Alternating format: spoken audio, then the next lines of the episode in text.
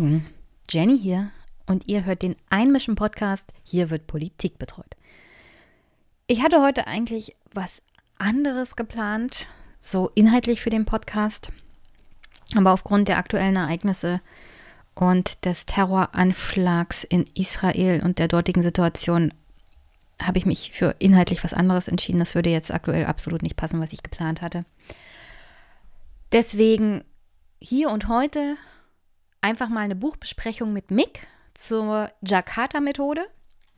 Ein wunderbares Buch, das man unbedingt mal gelesen haben muss, ist mittlerweile auf Deutsch zu haben, findet ihr in den Shownotes. Und ich hoffe, dass euch das Gespräch mit Mick zu dem Buch gefallen wird, euch ablenken wird und ja, dass ihr gut durch diese Zeit kommt, dass ihr sicher seid, dass eure Lieben sicher sind. Es ist keine schöne Situation aktuell für niemanden. Ja, und wenn ihr diesen Podcast unterstützen wollt, freue ich mich natürlich auch. Findet ihr die Möglichkeit in den Show Notes. Teilt ihn, empfehlt ihn weiter. Das würde mich und Mick besonders auch sehr, sehr freuen. Und wir versuchen euch mit guten Podcast-Folgen ein wenig Licht in diese dunklen, dunklen Zeiten zu bringen. Also jetzt erstmal viel Spaß mit Mick, der Jakarta-Methode und mir. I am Super Pack and so can you! Was ich ja diesen Monat nicht vergessen darf, es ist ja schon wieder ein Septembermonat rum. Das bedeutet natürlich einen herzlichen, herzlichen Dank an alle Unterstützerinnen dieses Podcasts und deswegen jetzt mal Herzlichen Dank an den Superpack für diesen Monat, der gefüllt wird durch Zayo, Daniel, Rudi, den Pupe, Kaiserin Fleischner, David, Joachim, Sebastian und der wundervolle Klaus Badenhagen, die alle Mitglieder bei Steady sind und mich dort mit Beiträgen regelmäßig unterstützen. Ein herzlicher Dank geht raus auch an alle, die Dauerüberweisungsunterstützer sind, äh, beziehungsweise Geld halt auf das Konto überwiesen haben. Die Informationen, wie ihr diesen Podcast unterstützen könnt, findet ihr natürlich alle in diesen Show Notes, berühmt-berüchtigten. Und diesen Monat, also im September, haben unterstützt Stefan mit 5 Euro. Herzlichen Dank. Nicolja mit ebenfalls 5 Euro. Ein Dank geht auch raus an Philipp, Tobias, und Harald. Harald hat 11,11 Euro gesendet. Herzlichen Dank. Danke an Christoph und danke an Andreas für 5 Euro. Ein Dank geht raus an Robert und an Stefan, der hat 5,55 Euro gespendet. Herzlichen Dank in die Schweiz geht an Edith. Diesen Monat sind es 20,70 Euro.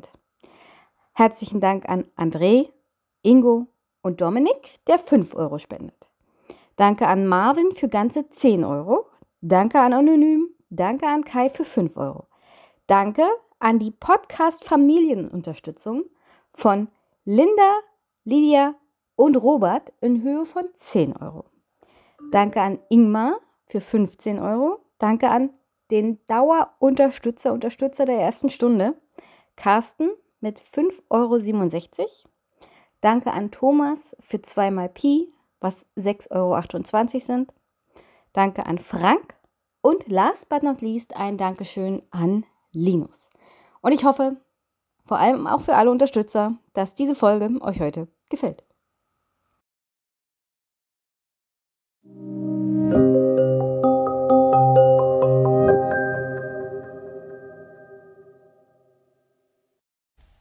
Guten Morgen, Jenny hier und ihr hört den Einmischen Podcast. Hier wird Politik betreut. Ich hatte heute eigentlich was anderes geplant, so inhaltlich für den Podcast, aber aufgrund der aktuellen Ereignisse und des Terroranschlags in Israel und der dortigen Situation habe ich mich für inhaltlich was anderes entschieden. Das würde jetzt aktuell absolut nicht passen, was ich geplant hatte. Deswegen hier und heute einfach mal eine Buchbesprechung mit Mick zur Jakarta-Methode. Ein wunderbares Buch, das man unbedingt mal gelesen haben muss, ist mittlerweile auf Deutsch zu haben, findet ihr in den Shownotes. Und ich hoffe, dass euch das Gespräch mit Mick zu dem Buch gefallen wird, euch ablenken wird und ja, dass ihr gut durch diese Zeit kommt, dass ihr sicher seid, dass eure Lieben sicher sind. Es ist keine schöne Situation aktuell für niemanden. Ja, und wenn ihr diesen Podcast unterstützen wollt, freue ich mich natürlich auch. Findet ihr die Möglichkeit in den Show Notes. Teilt ihn, empfehlt ihn weiter. Das würde mich und Mick besonders auch sehr, sehr freuen.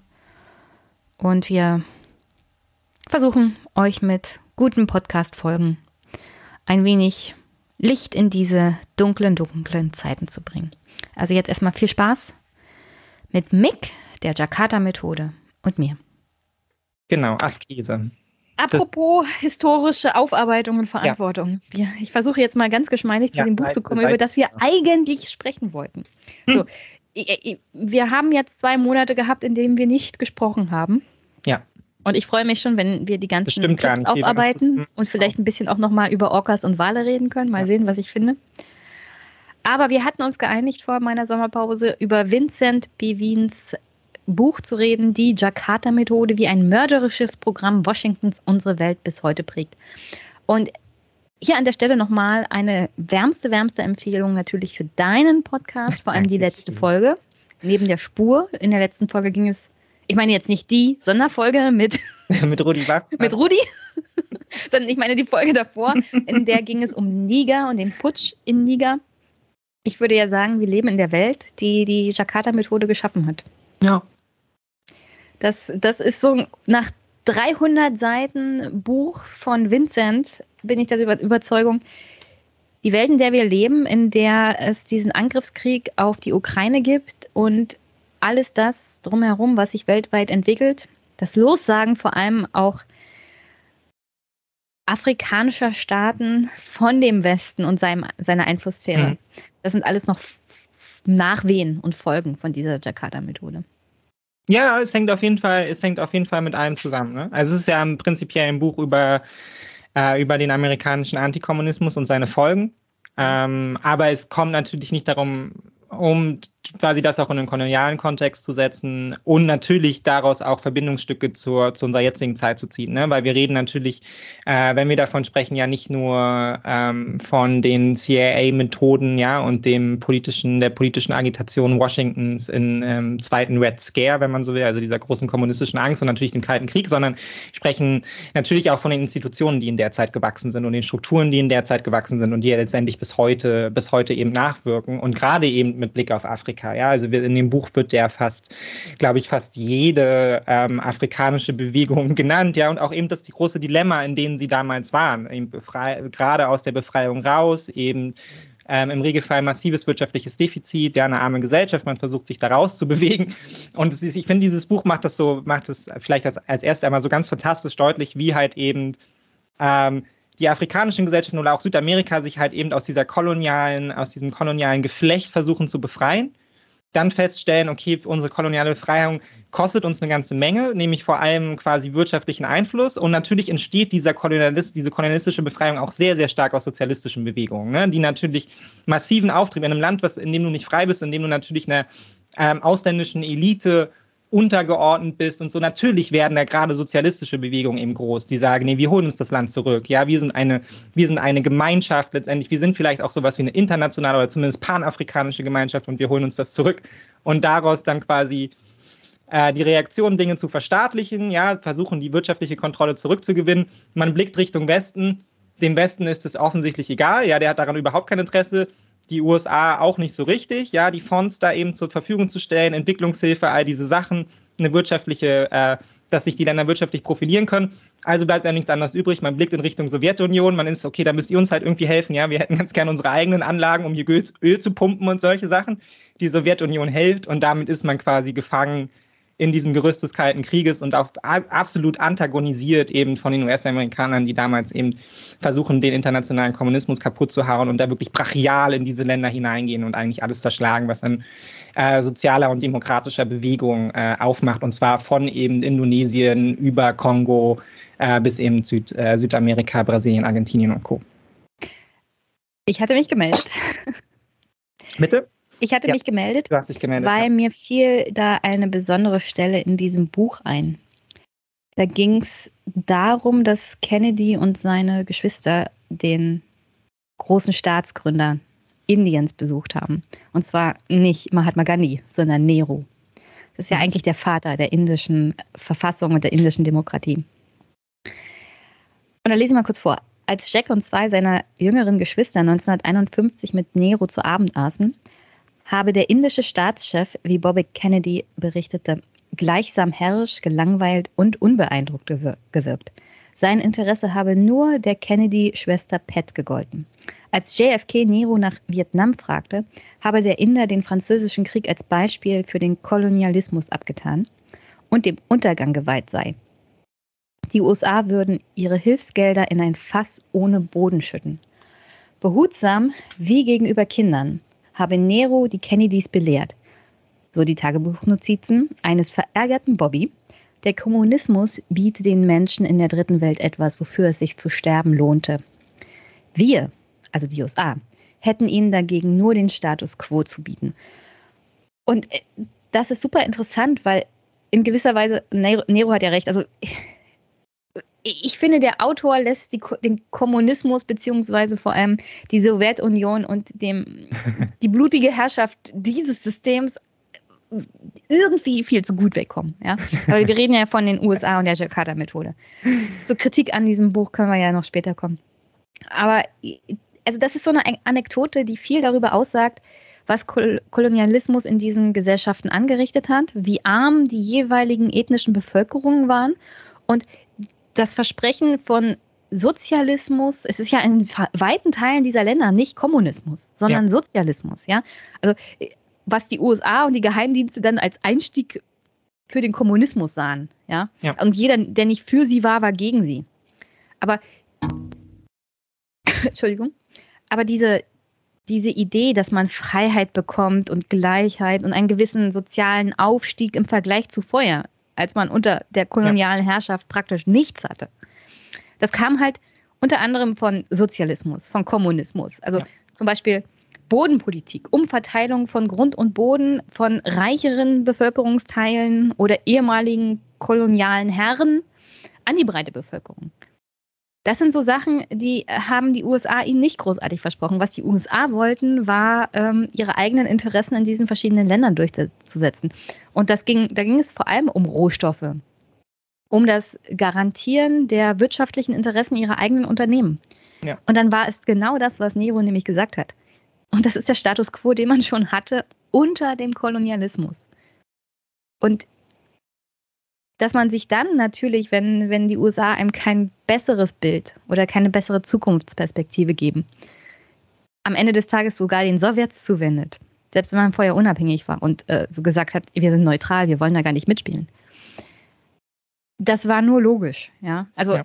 wozu, wozu sollst du dich blutig und wirklich Opfer, aufopferungsvoll von deinem Kolonialherrn Niederlande, Großbritannien oder was auch immer befreien, Frankreich, nur um dann unter einem neuen Herrn den, den USA zu stehen und keine Weiterentwicklung zu bekommen und auch keine Rechte, also äh, von der rechtlichen Stellung als Bürger keine bessere Entwicklung zu bekommen.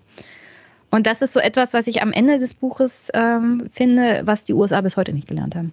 Sie haben null Verständnis dafür, für den Rest der Welt. Ja, ich meine, man, man kann jetzt wieder darüber reden, woher, woher das kommt. Ne? Also die, die, ähm, die US-Amerikaner, die eben den Ersten wie den Zweiten Weltkrieg ja als unangefochtene Supermacht verlassen, auch so ein bisschen selbst davon überrascht sind und sich ja zu dem Zeitpunkt 1945 plus vielleicht fünf Jahre ja eigentlich quasi als die ähm, mit einem großen Selbstbewusstsein ausgestattet als die Idealform letztendlich sehen und eigentlich auch als die, als das, wohin sich alle anderen weiterentwickeln, hinentwickeln sollen. Ne? Also eine kapitalistische Demokratie, massives Wachstum, äh, Liberalismus, ähm, all diese Vorstellungen, die wir noch heute mit den USA verbinden. Und da ist ja durchaus auch das Momentum drin. Ähm, damit startet man letztendlich auch noch in den Koreakrieg, auch wenn das auch schon davon geprägt ist. Aber die Idee von äh, so ein bisschen an dem US-Wesen soll die Welt genesen, ja, aber gar nicht in so einer absolut kritischen Variante, sondern durchaus ja, man will ja eigentlich Demokratie befördern. Das ist ja mhm. eigentlich die Grundidee. Und da ist man ja durchaus, da wird man ja auch von den, von den anderen Staaten, äh, gerade auch vom globalen Süden, noch in seiner noch relativ unbekannten Rolle, halt ja eigentlich gesehen als Hoffnungsträger unmittelbar. Ne? Weil man eben ja nicht der Imperialismus aus Europa ist, sondern man ist ja quasi die erste und größte Demokratie der Welt. Man verspricht sich sehr, sehr viel von diesem Partner. Nur, dass die US-Amerikaner natürlich schon zu dem Zeitpunkt wahnsinnig starke wirtschaftliche Verstrickungen in all diesen Ländern hatten. Ne? Und natürlich letztendlich äh, in Kooperation mit Europa zwangsläufig in diese kolonialen Systeme auch hineingezogen wurden. Und dann entstehen halt solche Sachen wie United Fruit Company, die ja bis heute letztendlich dieses Sprichwort der Bananenrepublik geprägt hat, was ja letztendlich nichts anderes heißt als ein armes Land, was so dominiert ist von einer Firma, eben die United Fruit Company, dass sie eben zur Bananenrepublik wird. Ja, also dass da letztendlich ein politisches System gar nicht entstehen kann, sondern da liegt die Kontrolle einfach in der Hand der letztendlich von so Superkapitalisten und halt von großen Corporations, ja. Und äh, gerade in den Ländern, die halt zu der Zeit noch eine sehr, ähm, sehr wenig ausgeprägte Demokratie hatten. Und die US-Amerikaner wollen ja durchaus für die Demokratie kämpfen, stellen dann aber eben im Kontrast zu den, zur Sowjetunion in diesem neuen Kampffeld relativ schnell fest. Also Demokratie, das stellen wir erstmal hinten an, ja, hinter eben Bekämpfung von Kommunismus. Und daraus entsteht ja dann letztendlich alles, was, was daraus folgt, in Kombination mit diesen wirtschaftlichen Verstrickungen, die sie halt eben auch schon haben. Ne? Wenn man dann eben von, ähm, von Ölanlagen Anlagen spricht in Indonesien oder ähnliche Sachen, ja, die einfach, die auch einfach eine wahnsinnige Kontrolle ähm, oder zumindest einen wahnsinnigen Einfluss ausüben auf US-Politik, ja, weil es eben die auch damals einfach wirklich gigantische Companies waren. Ja, United Fruit war eine Riesenfirma, die war in ganz äh, Südamerika unterwegs. Die hatte ihre eigenen paramilitärischen Einheiten. Ja, die war massiv unterstützt durch äh, durch viele Senatoren ähm, und speiste natürlich auch wieder Gelder zurück in die USA und hat diesen Aufschwung der USA auch mit äh, mit bewältigt und letztendlich auch das Wirtschaftswunder, ja, dass eben die US-Amerikaner anders als die Deutschen nach 1945, die halt nichts zu essen hatten, halt eben all diesen Wohlstand, all diesen Überfluss hatten. Ähm, und es kommt dann einfach zu so einer ganz ungünstigen historischen Verflechtung, ja, die auch wirklich, wo man muss auch einfach sagen, die, die, ähm, die Staaten, die sich aus dem Kolonialismus befreien, was ja auch nun möglich ist durch den Zweiten Weltkrieg, aber kommen halt eben auch in so eine absolute Pechlage, ja. Also sie haben einfach sie sind halt eben gefangen in diesem, in diesem Kampf zwischen diesen beiden Großmächten, die halt irgendwie um sie buhlen. Und letztendlich sind sie am Ende das entscheidende Opfer dieses Konfliktes. So, ne? Also ja, aber, aber an dem Punkt, ähm, nee, die eine Sache zuerst. Also wir haben ja vorhin über historische Verantwortung gesprochen mhm. und ich finde, man erzählt sich halt selber ein Bild von der eigenen Geschichte das einem positiv dastehen lässt. Hm? Und auch bei den USA erzählen wir immer dieses Bild von den USA als Leuchtfeuer der Demokratie in der Welt. Also die, die Einwohner sozusagen, also die Kolonialisten in den USA sagen sich los von, der, von dem kolonialen Herr Großbritannien und schaffen die erste Demokratie der Welt in einem Unabhängigkeitskrieg. Und da, da hat der Autor ja gleich zum Anfang uns mal ein bisschen eingefangen, was denn es bedeutet hat, nachdem diese kolonial äh, ehemaligen Kolonien dann äh, unabhängig waren, was es auch für die Ureinwohner unter anderem in Nordamerika bedeutet hat. Und an der Stelle würde ich sagen, die USA beginnen mit Gewalt, sie ja, erlangen ich mein, ihre Macht jeder, mit Gewalt gegenüber, gegenüber bereits vorhandenen Ureinwohnern. Und dieses gewaltsame System setzen sie dann nach dem Ersten und Zweiten Weltkrieg für den Rest der Welt um, um ihre Machtposition unter anderem natürlich auch im Kampf gegen die UdSSR zu behalten. Nichtsdestotrotz ist auch dieses Land geprägt durchgängig von Gewalt gegenüber anderen und, und Unterdrückung. Ja? Und lese ich mal kurz vor. Ende des 18. Jahrhunderts vertrieb die Führung der britischen Kolonie die Monarchie in einem Re Revolutionskrieg und errichtete ein bemerkenswert effektives System der Selbstverwaltung, das in leicht geänderter Form bis heute besteht. International galt das Land bald als Vertreter und Verfechter revolutionärer demokratischer Ide Ideale. Aber innenpolitisch war die Sache deutlich komplizierter. Die Vereinigten Staaten blieben nach wie vor eine Gesellschaft von brutaler weißer Vorherrschaft. Die a priori gesetzte Veränderung, die a priori gesetzte Verdrängung der Ein heimischen Bevölkerung hatte einen Völkermord zufolge. In ganz Amerika von Kanada bis hinunter nach Argentinien tötete die europäische Koloni Kolonisation zwischen 50 und 70 Millionen Indigene, etwa 90 Prozent der Urbevölkerung. Also es ist von Anfang an eine Geschichte von Mord und Totschlag. Ja, und naja, diese, klar, diese ja, historische, ja diesen Horror, historischen Hintergrund hat man halt in den USA auch nicht aufgearbeitet. Und wir erzählen auch immer dieses Ideal von den USA. Dass es in letzter Zeit natürlich auch innerhalb der eigenen amerikanischen Erzählung Brüche bekommen hat, hat natürlich hauptsächlich mit der Historie der Sklaverei zu tun. Aber dieses Thema hat auch die amerikanische Gesellschaft bisher nicht wirklich auf der Agenda. Nee, ja. natürlich nicht. Aber ich meine, das ist ja die, das ist ja die, das ist ja die und, und noch ein, noch ein, noch ein Punkt, um bevor wir, ja. bevor wir weitermachen. Es gab, es gab einen dritten Weg. Die USA hätten akzeptieren können, dass diese Staaten sagen, also wir wollen neutral bleiben, wir wollen unseren eigenen Weg gehen. Aber an einem bestimmten Punkt haben sie gesagt, wer nicht für uns ist, ist gegen uns. Ja. Das waren alles Staaten in, also die Jakarta-Methode belegt es ganz toll. Indonesien war ein Staat, der gesagt hat, also wir wollen uns hier eigentlich auf uns konzentrieren. Wir wollen uns nicht komplett an euch binden, wir binden uns aber auch nicht an die UdSSR. Die Amerikaner mit ihrer Politik haben, haben teilweise Jakarta dazu getrieben, sich an einem bestimmten Zeitpunkt dann an Moskau zu wenden. Aber das hat mit den, Handeln, mit den Handlungen auch der CIA zu tun gehabt. Weil sie nicht akzeptieren konnten, dass ein Staat unabhängig bzw. neutral bleiben wollte. Und das ja, ist eine Entscheidung nur, gewesen. Genau. Und das hat nichts mit dem Konflikt zu tun, sondern sie haben gesagt, nee, es gibt keine unabhängigen neutralen Staaten. Wir entscheiden, was ihr seid. Ja, aber die Frage ist ja, also ich meine, das Buch, ähm, das Buch schildert ja wirklich in, in absolut grau, also die absolut grausamen Dinge, die infolgedessen passiert sind.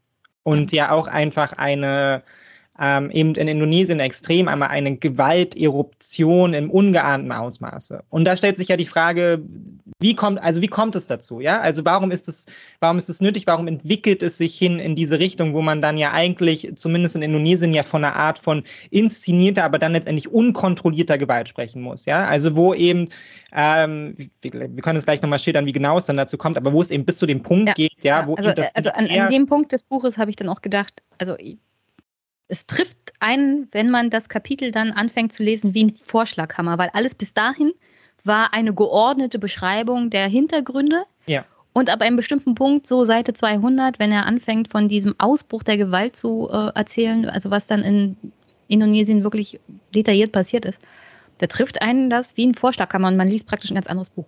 Ja, genau. Und es ist so brachial und es ist so. Ja ähm, es ist tatsächlich fast so unvorstellbar. Also man begreift direkt, wenn man sich natürlich mit solchen Dingen auseinandersetzt, woher halt eben auch ein gewisser Anti-Amerikanismus eben in der Linken kommt. Ja, weil es ja. sind genau diese Sachen, die halt eben in der Mehrheitsgesellschaft selten besprochen werden, die aber historisch eben passiert sind, die sich immer so ein bisschen nach Verschwörungstheorien anhören. Aber ich meine, er arbeitet es ja da auch auf an einem großen Angebot von Quellen, von persönlichen Einblicken, ja, all diesen Akten, die inzwischen freigegeben wurden, weil sich niemand mehr. Ja, die Quellen sind das CIA. Ja, genau. Die Quellen sind halt eben dann die CIA und es kommt eben zu dieser zu dieser absoluten Absurdität, ja, dass das Militär ähm, nicht nur mit Waffen ausgestattet wird und Co., sondern äh, um dann halt eben Menschen abzuschlachten und quasi alleine rausgeht, ja, und ähm, wir wissen inzwischen, wir wissen nicht, wie viele genau, ja, aber wir gehen davon aus, Millionen von Menschen tötet, ja. Jeder, der halt eben als Kommunist, als Sozialist ähm, gebrandmarkt wird, ja, von seinen Nachbarn verpetzt wird, was auch immer, der stirbt letztendlich durch das indonesische Militär, was zu dem Zeitpunkt halt irgendwie darüber versucht, die Macht an sich zu reißen. Und das wird inszeniert und das wird vorbereitet und massiv unterstützt durch die CIA bis zu dem Punkt, wo die CIA halt einfach Kill-Lists an die, an die amerikanischen, äh, an die Soldaten der Indonesier halt eben weitergibt. Einfach Listen mit Kommunisten. Die von den Amerikanern ausgebildeten Militärs. Genau, einfach Listen mit Kommunisten und Sozialisten, ja, und die werden da einfach durchgereicht, so von irgendeiner so CIA-Instanz und dann sterben halt am Ende Tausende von Menschen, die halt irgendwie auf diesen Listen stehen. Und da ist ja die Frage, wie, wie kommt es zu dieser Entwicklung? Ich glaube, das Selbstverständnis der USA einfach als eben dieses, dieses demokratische Leuchtfeuer und gleichzeitig eben auch die besondere Situation, in der man sich halt nach 1945 befindet, in Kombination damit so Sachen, auf die wir auch noch zu sprechen kommen, ja, so einer ethnischen Komponente, die natürlich in all dem auch eine große Rolle spielt, ja, eine tief rassistische Angelegenheit.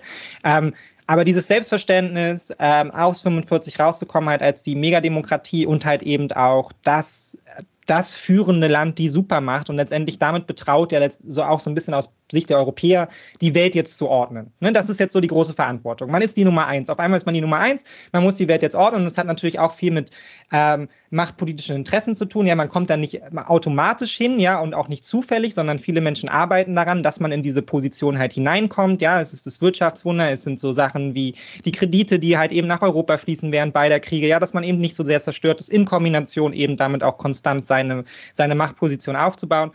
Und man fühlt sich ja offensichtlich schon bedroht durch den Kommunismus. Also es macht ja nur Sinn, wenn man sich tatsächlich bedroht fühlt durch den Kommunismus. Und offensichtlich eine Gefahr im Kommunismus sah, die wir heute wahrscheinlich schwer nur noch nachvollziehen können, gerade wenn wir nach dieser Phase geboren sind.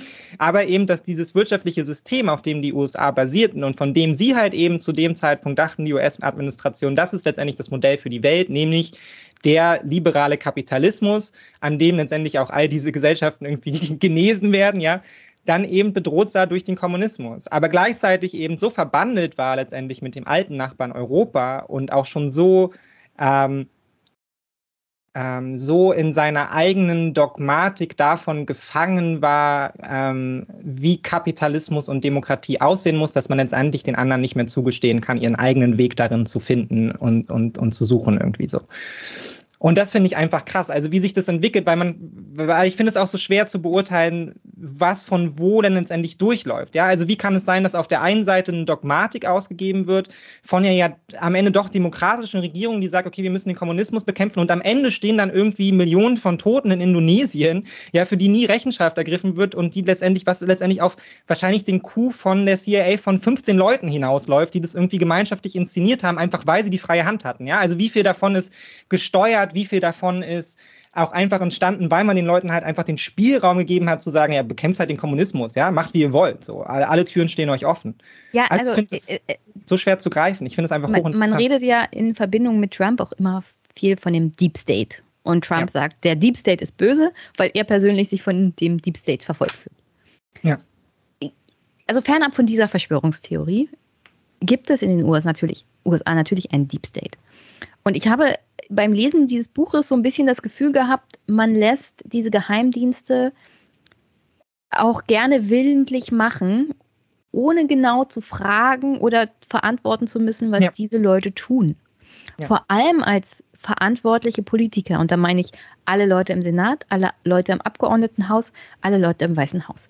Sie wissen, dass diese CIA und äh, Geheimdienstpersonen Dinge tun, die zutiefst zuwider sind und gegen alles verstoßen, was eine freiheitlich-demokratische Demokratie ausmacht.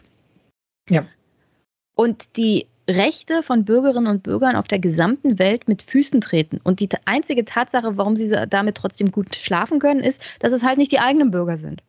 Das wird schon zum Wohle der eigenen Bürger sein, ohne zu registrieren, dass sich die Welt natürlich weiterdreht, dass die Menschen, die leiden, die gefoltert werden, die sterben, Verwandte haben, Kinder haben, die irgendwann erwachsen werden und sie sich fragen,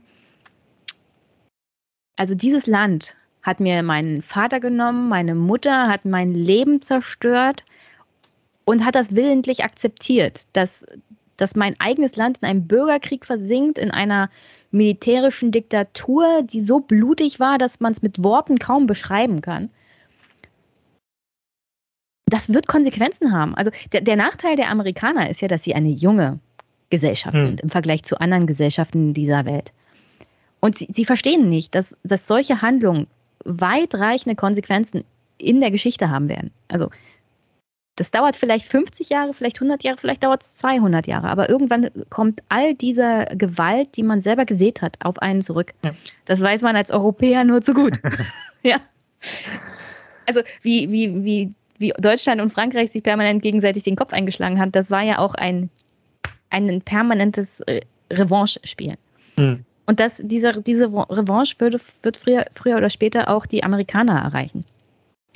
Ich sehe noch nicht ganz genau, wie Jakarta die Amerikaner bisher erreicht hat, aber das wird eines Tages passieren. Also, weil, weil die Konsequenzen in der indonesischen Gesellschaft und die Wunden, die das hinterlassen hat, sind so tief, dass man es gar nicht beschreiben kann.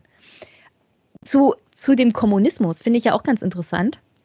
Mhm. J. Edgar Hoover, der FBI-Direktor, wird auch am Anfang des Buches erwähnt, hat mal was zum Thema Kommunismus gesagt und hat Folgendes erklärt. Zitat. Eines ist sicher, der amerikanische Fortschritt, nach dem alle guten Bürger streben, wie etwa Alterssicherung, Häuser für Veteranen, Unterstützung für Kinder und vieles mehr, wird von den Kommunisten als Schaufensterdekoration aufgeboten, um ihre tatsächlichen Ziele zu verbergen und gutgläubige Anhänger einzufangen.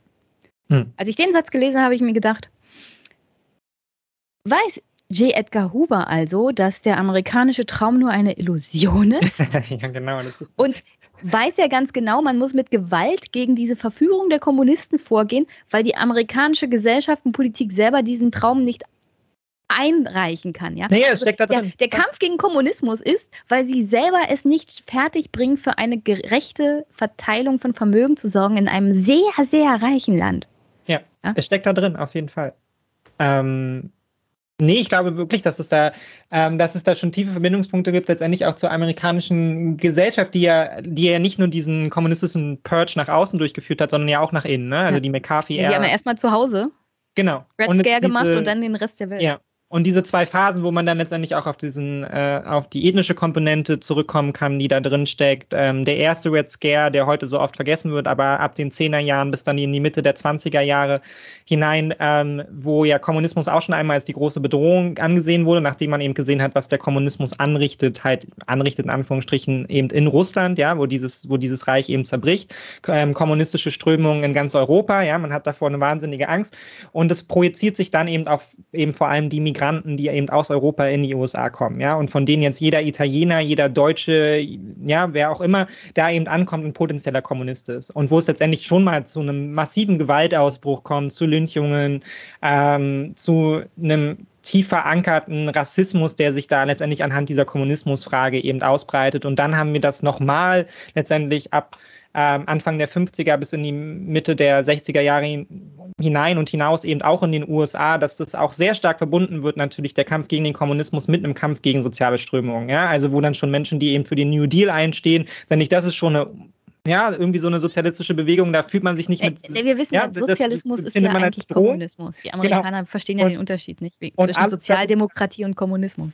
Ja, und alles darüber hinaus ja auch. Und das, äh, das beruhte ja tatsächlich auch eben auf der Feststellung, es gab ja durchaus kommunistische Bewegungen in den USA, die halt eben sich dieses Verteilungsmodell angeschaut haben und gesagt haben, das funktioniert für uns nicht. Ne? Also dieser amerikanische Traum war halt eben schon in den 50er, 60er Jahren nicht für alle erreichbar. Ne? Und der war eben durchsetzt von Anfang an, genauso wie die USA das immer sind. Ja, schöne Verfassung hin oder her, aber es kommt eben darauf an, wer damit gemeint ist. Ja, damit, dass alle Menschen frei sind und es meinte eben vor allem weiße Männer. Ne?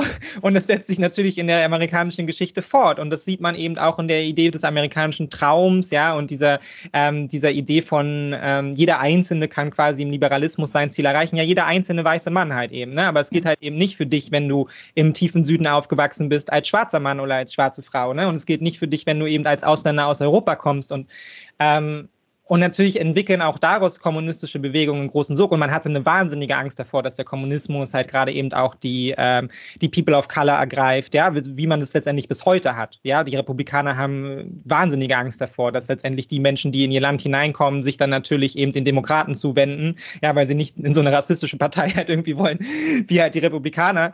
Ähm, und sich daraus dann halt eben solche Strömungen entwickeln. Und ich glaube, diese, diese Angst entwickelt sich eben daraus zunehmend zu so einem ganz komischen Dogma, in dem alles miteinander vermischt ist. Ja, also dieser Kampf des Kommunismus ist letztendlich ein Kampf da ums, ums eigene Bestehen des Systems. Es ist ein rassistisch durchsetzter Kampf, der sich dann halt eben, das sieht man dann in Südostasien und Afrika sehr, sehr deutlich. Ja, also es funktioniert überhaupt nur diese Art der Gewaltausübung und dass du dazu bereit bist und dass du das so akzeptierst, wenn du andere Menschen nicht als Menschen betrachtest. Es ist letztendlich die gleichen Systeme, die auch ähm, zu anderen Völkermorden und auch im Nationalsozialismus aktiv waren.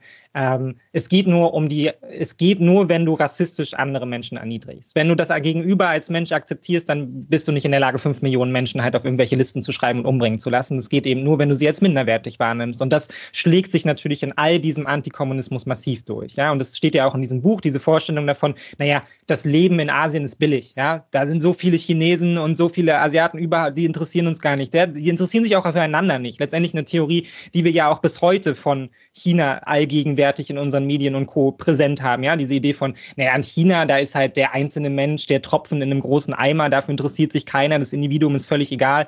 Aber das ist natürlich, ähm, wenn man es eben auf die eigenen Dogmen überträgt, ja letztendlich auch eine rassistische Ideologie, ja. Warum soll der Einzelne dort nichts wert sein, ja? Und das ist ja eine Annahme von uns, die wir halt eben ableiten aus dem, was wir dort naja, sehen. Vor allem, halt vor allem ist es auch eine Annahme, die wir ableiten von der Art und Weise, wie die eigene politische Klasse mit den Menschen vor Ort umgeht. Genau. Ja. Das heißt ja nicht, dass, also äh, viel Rassismus schwingt damit, ganz klar. Aber wenn Diktatoren, wie zum Beispiel die diktatorische, würde ich es jetzt mal so beschreiben, äh, kommunistische Partei von China mit ihren eigenen Bevölkerungsteilen unmenschlich umgeht, ist das noch keine Entschuldigung dafür, dass wenn der von sich selbst behauptete, gebildete und zivilisierte Westen das genauso macht. Ja. Ganz im Gegenteil.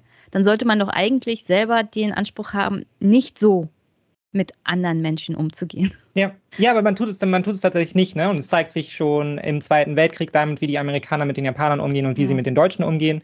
Ja, den Deutschen, den man äh, die man natürlich verachtet für ihren Nationalsozialismus auf der anderen Seite, aber letztendlich das gewährt, ja, was man eben auch anderen Kriegsgefangenen gewähren würde, wo man immer das Gefühl hat, nein, man, man erkennt das Gegenüber schon als Mensch an und im Vergleich dazu dann die Propaganda, die über Japaner ähm, allgegenwärtig ist, der Umgang mit japanischen Kriegsgefangenen. Äh, das und so, Internieren der eigenen spielt, ja, der Japaner ist halt japanischen Bevölkerung. Ja, der Japaner ist halt irgendwie so ein Roboter und es ist egal, wie viele davon sterben. Das hat natürlich auch was damit zu tun, dass die Japaner natürlich am Ende des Krieges wahnsinnig viele äh, eigene Leben opfern. Ja, diese ganze Kamikaze-Aktionen ähm, und so, das trägt natürlich dazu bei, aber letztendlich ist es von Anfang an durchsetzt mit der Vorstellung, dass eben die Japaner nicht so sehr Menschen sind, letztendlich wie die, wie die, wie die Deutschen, sondern eher so halt, und so schlimm ist es dann wirklich dargestellt. Also sie werden dargestellt wie so kleine asiatische Affen halt, ne? Also das ist halt ein wirklich, das sind wirklich schlimme propagandistische Darstellungen, die zu der Zeit entstehen und die sich natürlich natürlich fortspinnen, ja, über den Verlauf hinaus und dann letztendlich auch im Antikommunismus halt irgendwie ihre Entsprechung finden, ja, der eben auch tief davon durchsetzt ist. Und ähm, ich glaube, man kann auch nur, man kann auch nur demokratische Bewegungen und sozialistische Bewegungen in Afrika und Asien niederschlagen, wenn man der Vorstellung äh, einheimgefallen ist, ja, dass diese Bewegung halt aus sich heraus nichts schaffen können, ja, sondern eigentlich darauf angewiesen sind, ja, geführt zu werden, eben dann eben durch die Supermacht die USA, ja, und sich dem eigentlich unterordnen sollten. Und es hat natürlich viel mit dem Selbstverständnis zu tun, was in den USA gewachsen ist, ja, dass man ja diesen einen, diesen Sonderweg bestritten hat und eigentlich denkt, alle müssten jetzt diesen Sonderweg bestreiten, weil es ist ja so geil. Aber das ist natürlich auch eine Vorstellung von dort einer relativ kleinen Mehrheitsgesellschaft, die halt immer auch nach unten propagiert, so, ja, trickle down und der amerikanische Traum und so funktioniert auch für euch, ja, während eben die eigene Gesellschaft auch noch in Segregation lebt, ja, und ähm, bis heute Menschen massiv benachteiligt werden, wenn sie halt eben äh, schwarz sind oder wenn sie aus ökonomisch ähm, untergeordneten Schichten kommen und so. Und ja, das also das, das hat ja halt, das hat auch diese faschistoide Anwandlung von wegen der Zweck heiligt die Mittel. Also voll. Man tut ja was Gutes. Also da oben steht sozusagen der heilige Zweck, den muss man erfüllen und das braucht halt Opfer. Und ja. mit den Opfern muss man leben lernen. Ja, also der Zweck heiligt die Mittel. Und auf der anderen Seite habe ich mich gefragt, wie es eigentlich sein kann, dass die USA so schnell in eine Position hineinwachsen, also wirklich binnen nicht mal zehn Jahren, indem sie dann eine Kolonialmacht sozusagen weltweit sind. Ja. Und dann habe ich mich an eine andere Stelle in dem Buch zurückerinnert. Die USA waren relativ schnell selber Kolonialmacht. Also sie übernehmen ja unter anderem durch unternehmerische Tätigkeit, Hawaii, ja, die Philippinen ja. und an, andere Regionen der Welt. Also zu dem Zeitpunkt hatten sie schon sehr, sehr viel Erfahrung damit, andere, andere Staaten mhm. sozusagen als Kolonialmacht zu übernehmen und äh, diesen Staaten dann Gutes zu tun, den Einwohnern nicht komplett die gleichen Rechte zu gewähren, wie zum Beispiel in den USA vorherrschen. Das heißt, das gibt es ja teilweise heute noch. Ja, ja? Ähm, ich glaube, Guam oder so ja, Guam ist ein Beispiel, aber letztendlich auch ähm, hier Dingens, wo auch immer Hurricanes sind. Oh, jetzt habe ich auch gerade Loch im Kopf. Ist ja auch ja, nur so eine also, Verwaltungszone. Also die Zuhörerinnen ähm, und Zuhörer wissen ganz genau, es gibt bestimmte äh, Regionen, die offiziell zu den USA gehören, die aber keine gewählten Repräsentanten im Senat oder im mhm. Abgeordnetenhaus haben, sondern nur einen Kopf, Berichterstatter sozusagen. Also die dürfen nicht abstimmen, die haben keine Möglichkeit, zum Wohle ihrer eigenen Bevölkerung da irgendwie demokratisch tätig zu werden. Und das ist ja bis heute dann ein, mhm. ein koloniales Machtgefüge. Ja. ja. Und deswegen hat, nachdem ich mir diesen Satz in Erinnerung gerufen, gerufen habe, hat mich das dann nicht mehr so sehr überrascht. Es war nicht nur diese Selbstüberzeugung, der strahlende demokratische Hort zu sein, sondern man hat das schon gar nicht mehr hinterfragt. Ja, man mhm. hat auch nicht hinterfragt, dass Kolonialismus, Imperialismus irgendwas Schlechtes sind.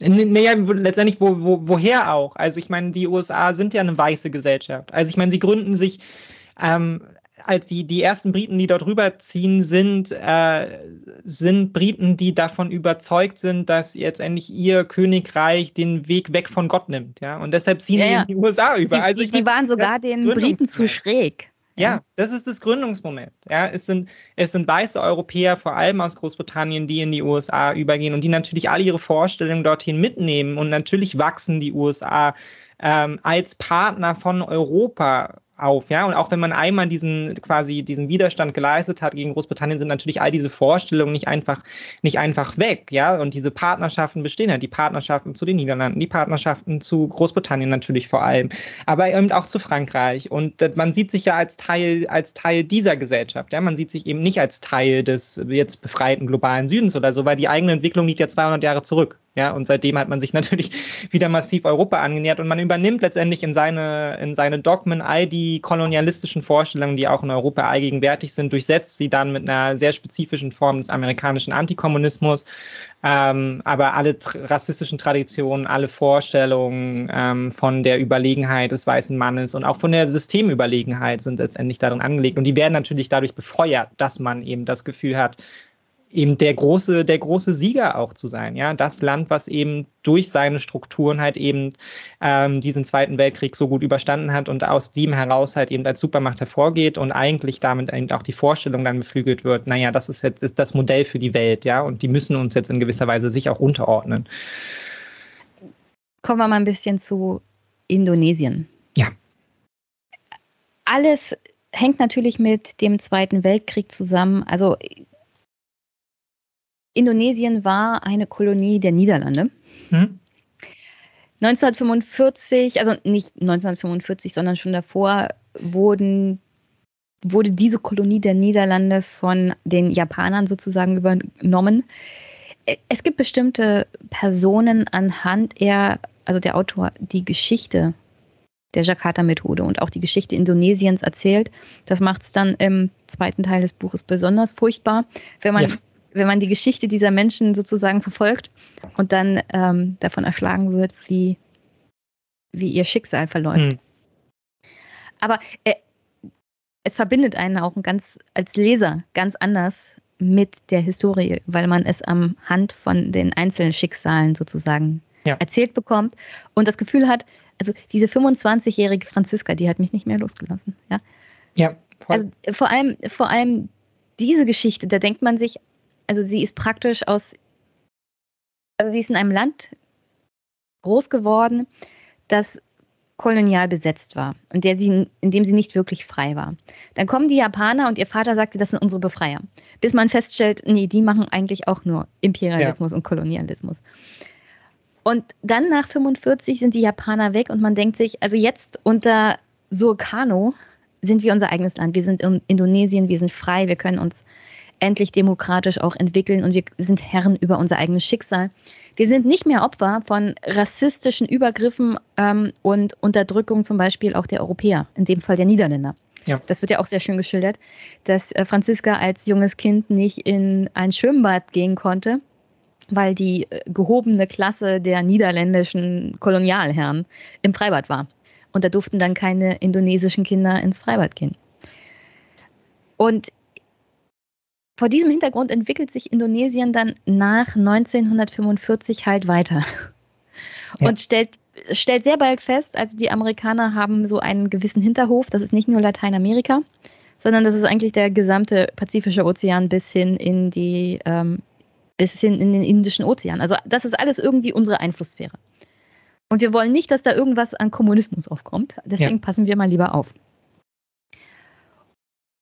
Und dann finde ich es super interessant, wie, wie der Autor das beschrieben hat, dass die USA sehr, sehr schnell feststellen, Demokratie, das ist eigentlich schädlich. Und vor allem ist es dann schädlich, wenn nicht die Richtigen gewinnen. Ja. Und da, da lese ich mal kurz vor.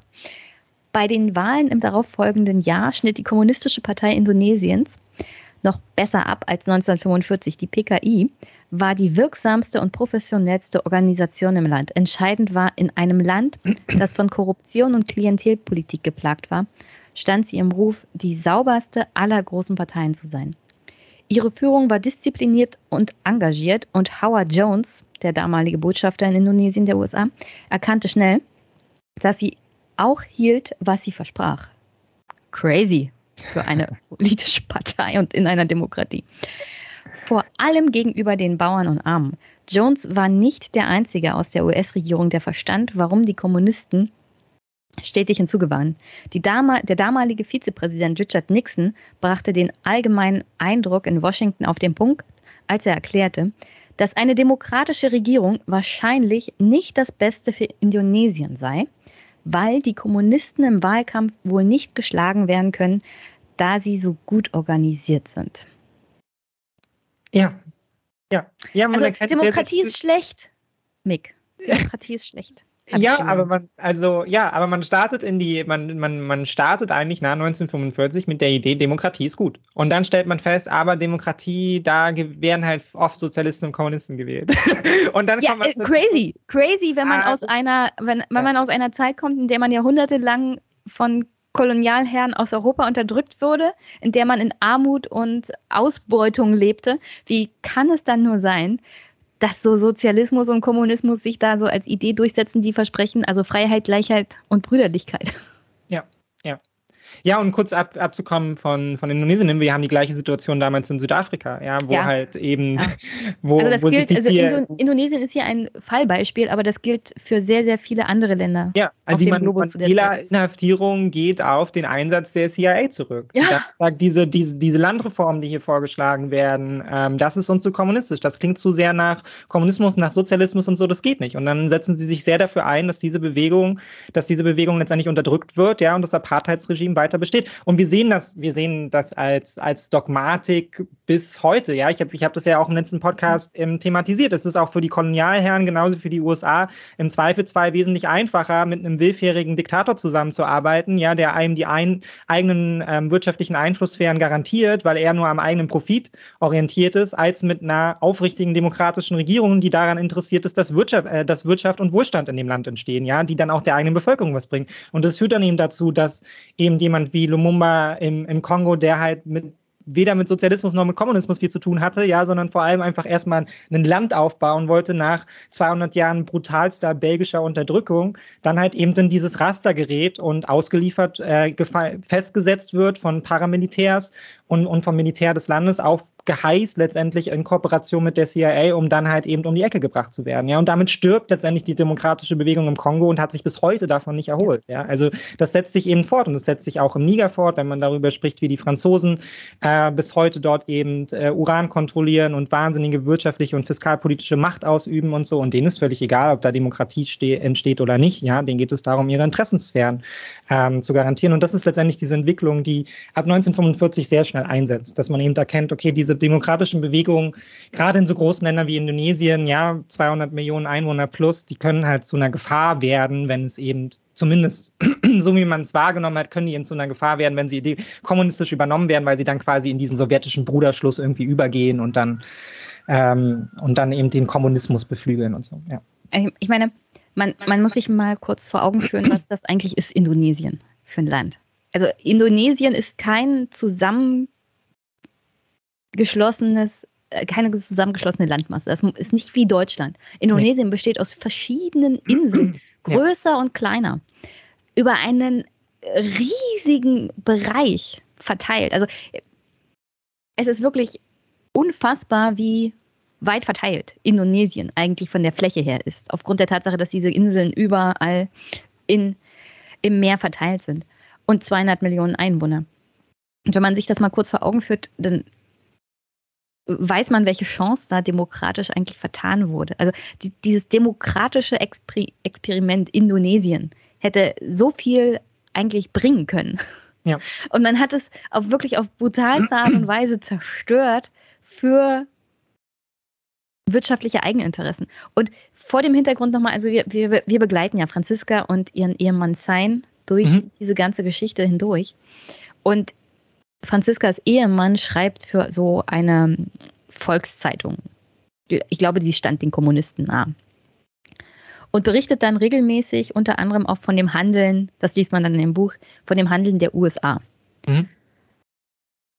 Und ich glaube, gerade vor dem eigenen historischen Hintergrund dieser Indonesier, die erlebt haben, wie die Niederländer mit ihnen umgegangen ist, also die Kolonialherren, wird sehr, sehr schnell und sehr, sehr deutlich, dass die Amerikaner genauso handeln wie die Niederlande. Nämlich mhm. tue das, was ich sage und nicht tue das, was ich mache.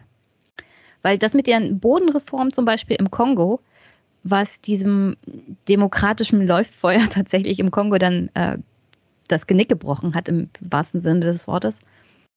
Das sind so Sachen, die die Amerikaner an anderer Stelle, wo es ihnen wirtschaftlich von Vorteil war, dann auch durchgesetzt haben.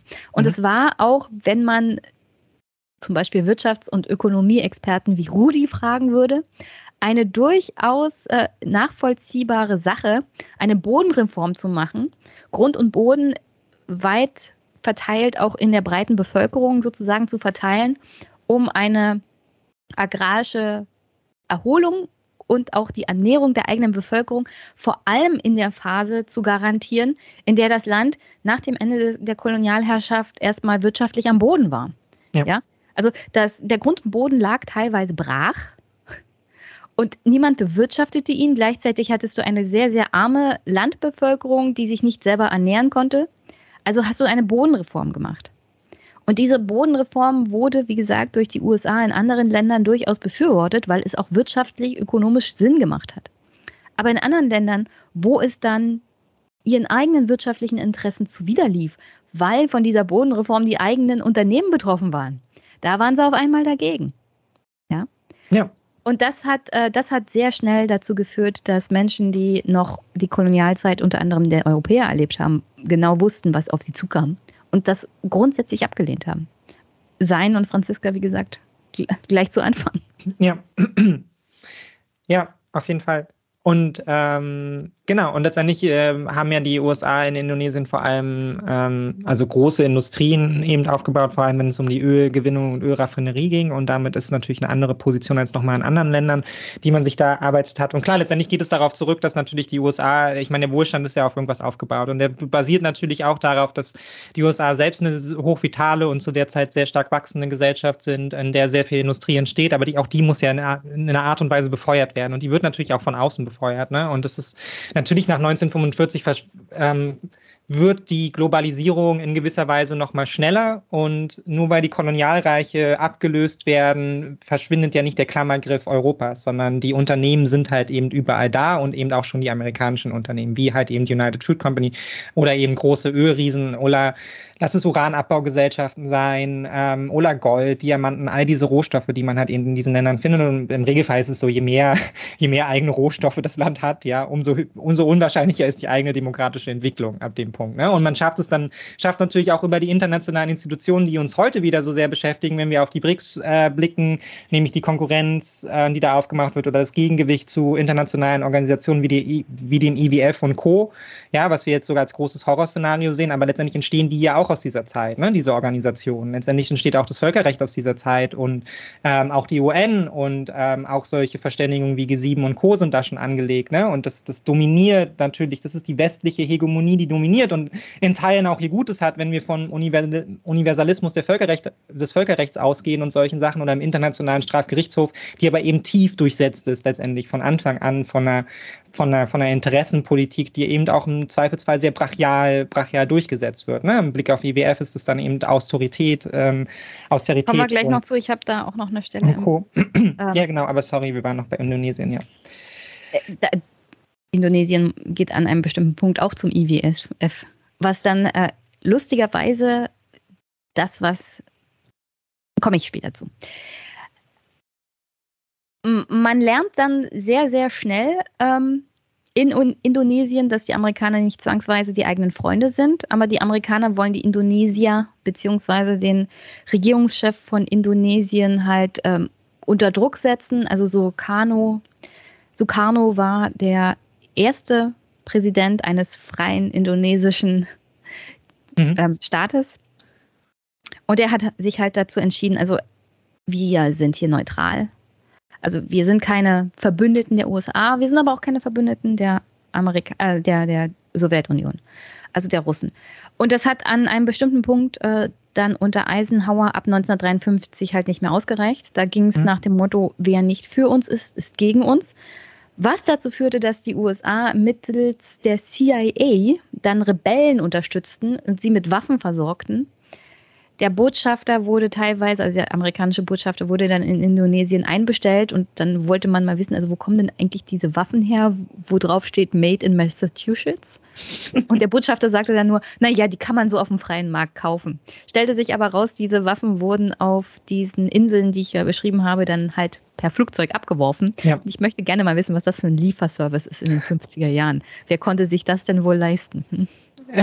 ja, naja, es ist, es ist eigentlich allen Beteiligten zu der Zeit, zu der Zeit klar. Ne? Und gleichzeitig hat man so, man so diese, diese Absurditäten, die ja da dann auch immer wieder vorkommen, dass die US-Administration bei der CIA, wenn halt irgendwo ein Putsch passiert oder halt irgendwie es zu ähm, Massenmorden oder irgendwelchen Propagandaaktionen kommt, dann immer selber nachfragt, so, können wir der Wart Presse sagen, dass, ja genau, wart ihr das? Können wir der Presse sagen, dass ihr damit nichts zu tun habt? So, man weiß es nicht so genau, ne? Sondern man sieht auch einfach, also es kommen auch, ich glaube, das ist auf so einer strukturellen Ebene ganz Da, da wieder übrigens zu dem Deep State. Ich würde mir echt äh, Sorgen machen und würde sagen, das ist keine Demokratie, in der eine ein Geheimdienst solche Sachen machen kann und die eigene Regierung weiß darüber nichts.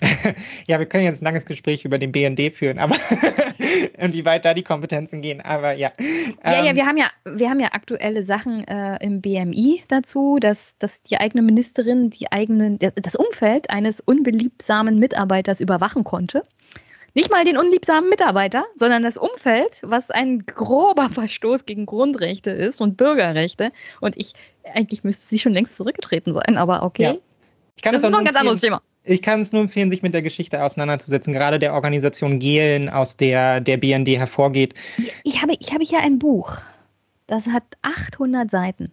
Da geht es nur um die Vorgeschichte des BND bis 1965 ja, und mit dem Autoren gesprochen. Es ist eine wirklich absurde Geschichte. Äh, absurd ist gar kein Ausdruck. Ja.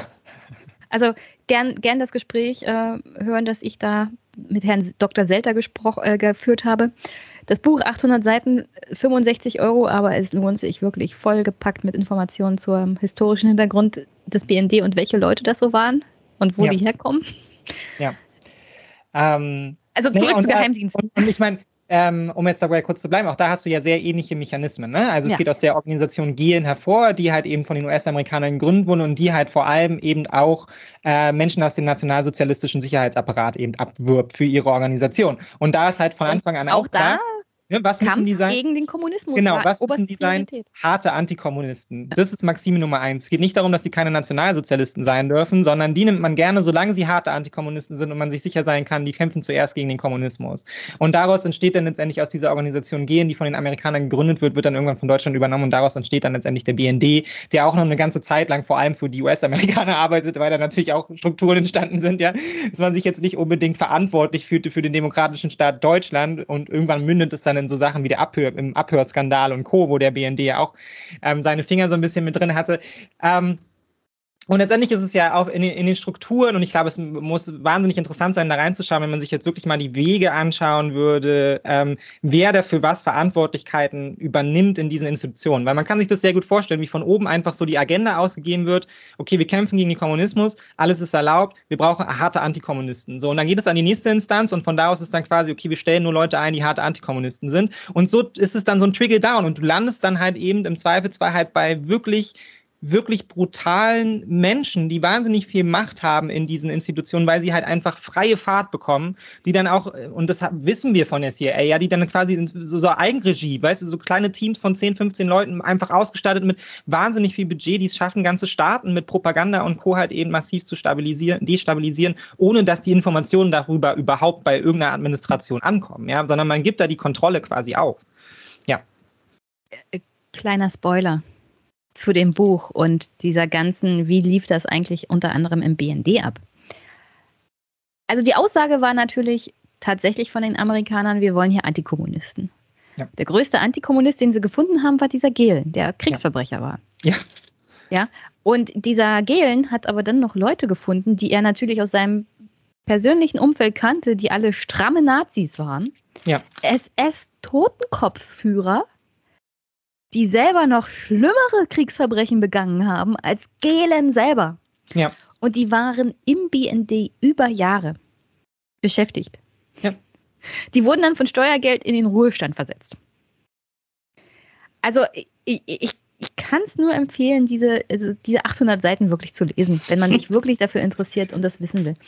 Die, also die Aussage, es muss ein Antikommunist sein, hat dann dazu geführt, dass die schlimmsten Kriegsverbrecher der Nazizeit ohne große Umstände einfach wieder im Staatsdienst gelandet sind und dort weitermachen konnten, wie sie vorher weitergemacht haben. Ja. Und das führte dann dazu, tatsächlich, vor allem in Westdeutschland dann, dass man Situationen hatte, in denen diese Nazis geheimdienstlich tätig wurden gegen Bürger innerhalb der, Deutsch, der, der deutschen Demo, also Republik, also dem BR, der BRD, die ganz normale Lehrer waren und einfach bloß bei der SPD Abgeordnete oder so. Ja, ja, das die war haben so. Inlandsgeheimdienst gemacht ja. und haben da überwacht und Informationen gesammelt, einfach äh, auch nur gegen normale SPD-Mitglieder. Ja? ja.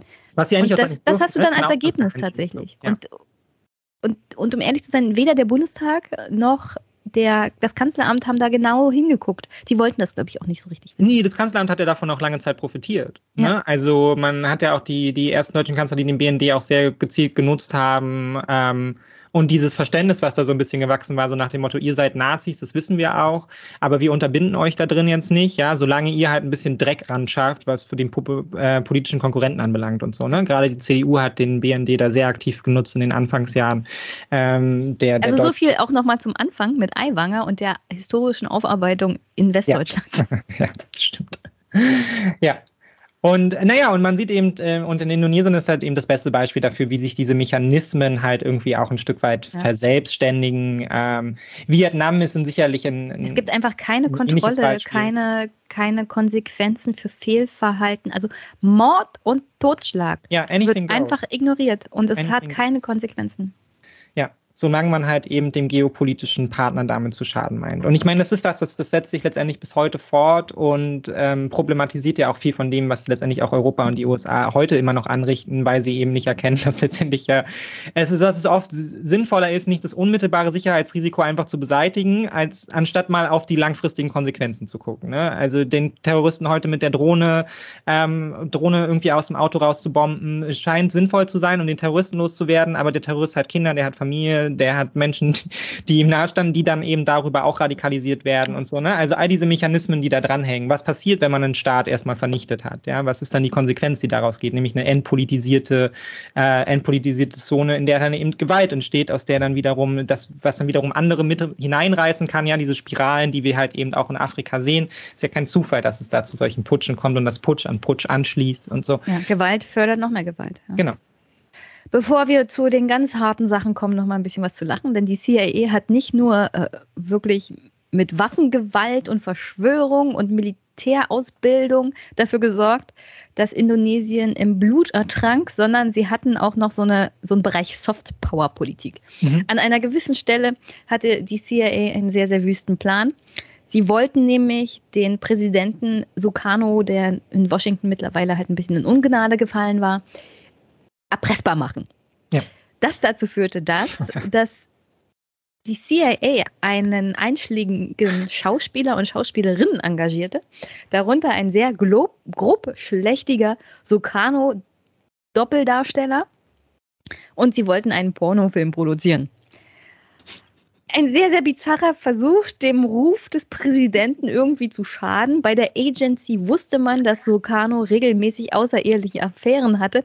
Also dieser Sukarno war Polygamist, hat sich auch in mhm. Indonesien für Polygamie eingesetzt. Das sorgte dafür, dass vor allem äh, kommunistische Frauenbewegungen ihn eher kritisch sahen. Aber das war nichts Ungewöhnliches, ja. Und außereheliche Beziehungen waren auch nichts Ungewöhnliches. Er hatte mindestens drei Frauen. So viel habe ich aus dem Buch mhm. rauslesen. Ja, genau, ja. Doch das war in Indonesien ohnehin sattsam bekannt. Die indonesischen Eliten schreckten vor Sukarnos Gewohnheit nicht zurück. Manche Anhänger Sukarnos betrachteten dessen Promiskuität als Zeichen von Macht und Männlichkeit.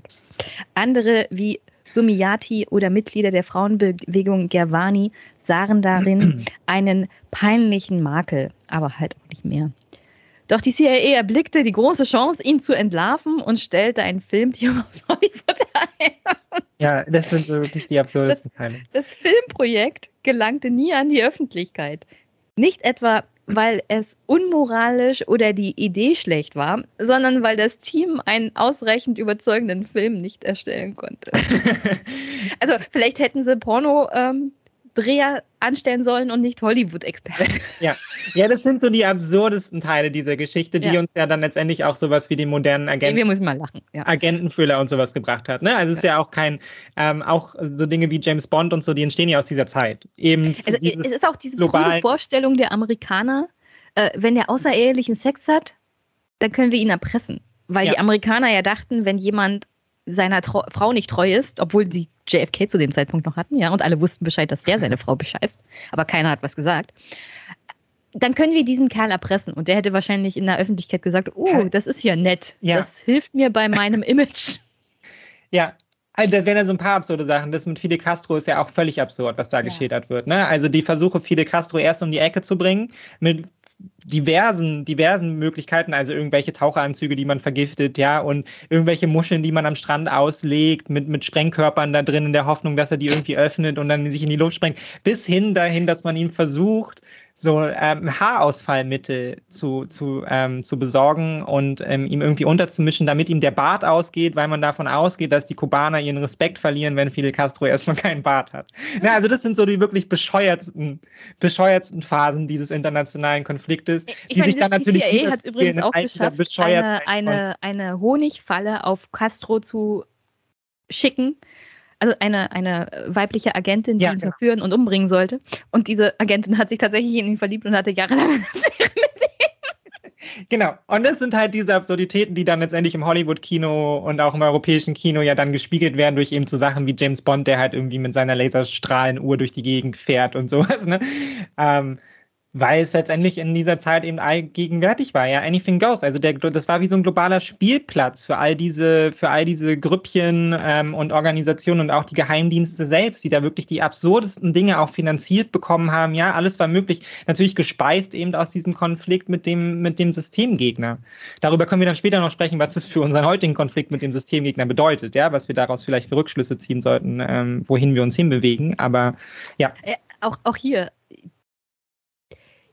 es steht ja nicht im Budget, CIA möchte Geld für das Drehen eines Pornos, sondern da heißt es dann immer, also die CIA möchte bitte Geld, fragen Sie nicht genau nach, das ist geheim. Ja. ja? Und das, das ermöglicht halt diesen ganzen Unsinn, wo jeder sagen würde, also nein, dafür kriegt ihr jetzt kein Geld, das ist Schwachsinn, ja? ja. Aber weil es heißt geheim und wir brauchen Geld, kriegen sie Geld und keiner fragt nach. Auch hier wieder die Kontrolle des Auswuchses völliger Beklopptheit ja. für den Geheimdienst hat ja. halt Konsequenzen. Ja, und also keiner kontrolliert das. Also genau. passieren solche Dinge. Und die Administration kommt halt noch mit ihren eigenen bescheuerten Ideen hinzu, wie Bobby Kennedy, der auf die Idee kommt, halt irgendwie die Botschaft in Kuba in die Luft zu sprengen, um ja die eigene Botschaft in die Luft zu sprengen, um ein Argument zu haben, warum man in Kuba einmarschieren kann. Also so wirklich völlig absurde Vorstellungen, die man in heutiger Zeit Wobei potenziell eigene Bürger in, äh, umgebracht worden wären. Und ich meine, heute, wenn man heute sowas sagt, dann befindet man sich im Bereich der Verschwörungstheorien, aber damals war es halt einfach allgegenwärtig. Ne? Und daraus baut sich ja letztendlich auch.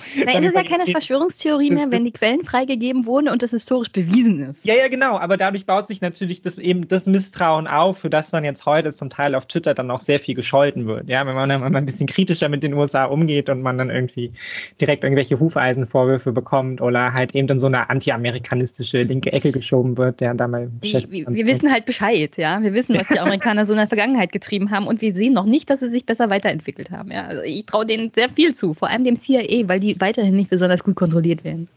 Mhm. Ja, geht letztendlich für deutsche ähm, Behörden. Geheimdienste. Ich meine, ich meine, wir haben das ja, wir haben hier eine eigene jüngere Geschichte mit dem Verfassungsschutz. Oder? Also wir wissen, was möglich ist. Ja. Mhm. Ähm, wenn solche Systeme halt eben einigermaßen ähm, frei agieren können, was natürlich bei Geheimdiensten halt zwangsläufig mit angelegt ist, weil sonst wären sie ja nicht geheim.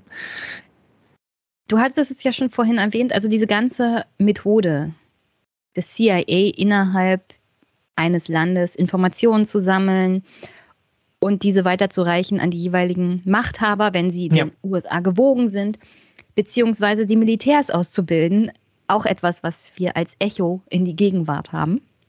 Reden wir nachher vielleicht zum Ende nochmal drüber hat halt äh, dann Schule gemacht, und zwar auf der ganzen Welt. Da lese ich nochmal kurz vor. In Afrika gingen die USA einen anderen Weg. Unter Mitwirkung der CIA verhafteten, verhafteten von Weißen geführte südafrikanische Behörden 1962 Nelson Mandela und im Nahen Osten schlugen die USA 1963 eine neue Richtung ein.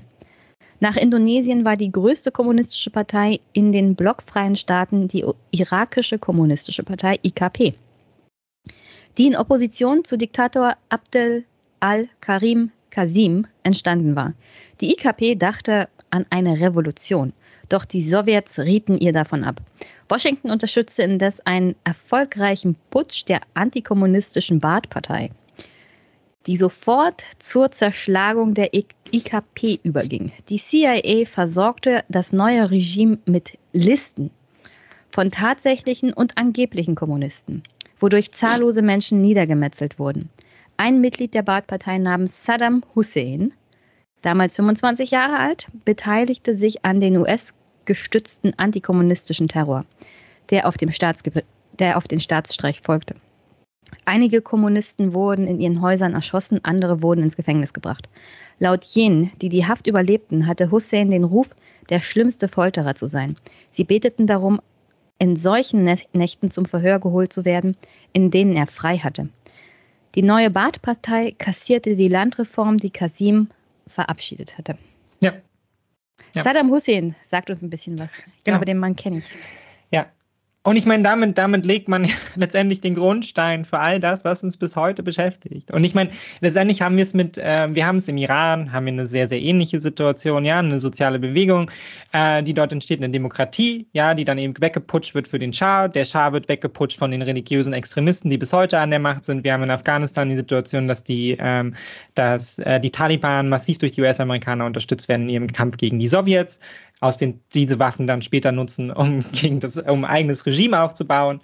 Ähm, und, das ist, und das ist genau das, worauf ich am Anfang hinaus meinte, ja, diese eben diese, diese historische Kurzsichtigkeit. Man, man, es ist wie so ein Butterfly-Effekt, ne? Man setzt da in Momenten ein und die Konsequenzen daraus verfolgen uns letztendlich bis heute. Oder es ist ja letztendlich auch das, was du ganz am Anfang gesagt hast, ja, also diese Linien, die sich letztendlich irgendwie von 400 Jahren Kolonialismus durchzieht hin zu amerikanischem Antikommunismus, der dann versucht, letztendlich kommunistische Bestrebungen in aller Welt niederzuschlagen, da mal viele demokratische und sozialistische Bewegungen zerschlägt, bis hin zu denen, was uns heute beschäftigt, Kampf gegen den Terror oder eben auch gegen solche, solche Regime wie eben Russland, die jetzt halt in diesen entstaatlichen Zonen in Westafrika halt relativ freie Hand haben und dazu agieren. Und es basiert, also es kommt alles aus der gleichen historischen Linie, wenn man so will. Ja, man kann die da wirklich einmal sauber durchziehen und es prägt unsere Welt einfach bis heute massiv. Ja.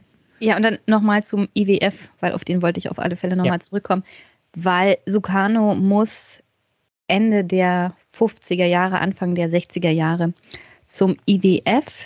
Das Land Indonesien befindet sich in einer wirtschaftlichen Krisenlage.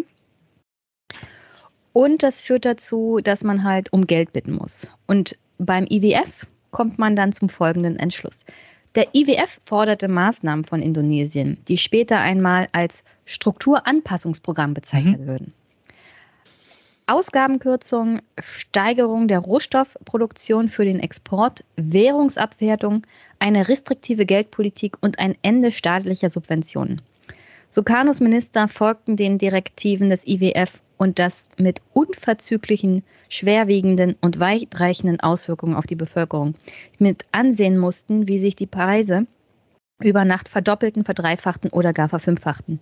Die PKI, also die indonesische kommunistische Partei, verurteilte die Maßnahmen als Angriff auf die Armen, aber die Regierung drängte trotzdem weiter, anscheinend um sich das nächste Hilfspaket aus Washington zu sichern. Ja. Und hier ähm, auch wieder so ein Effekt, ja. Also man will Antikommunismus betreiben, zwingt ein Land aber in eine Situation, in der die Bevölkerung, vor allem die Ärmsten, darunter leiden. Und die gehen dann natürlich zur kommunistischen Partei und sagen Hilfe. Ja. Ja, ja, genau. Und die Antwort darauf ist äh, brutale Gewalt gegen die Ärmsten in diesem Land dann am Ende des Tages. Also zum Schlag in die Magengrube kommen wir gleich noch. Ja. Und wir haben das in so vielen Ländern. Also es das hat sich seit übrigens dieser Zeit nicht geändert, war? Ja. Wir haben ja The Capital Order gelesen. Also ja, genau. dieser, dieser, dieser, diese ja. Austeritätspolitik, die dann um die Welt ging.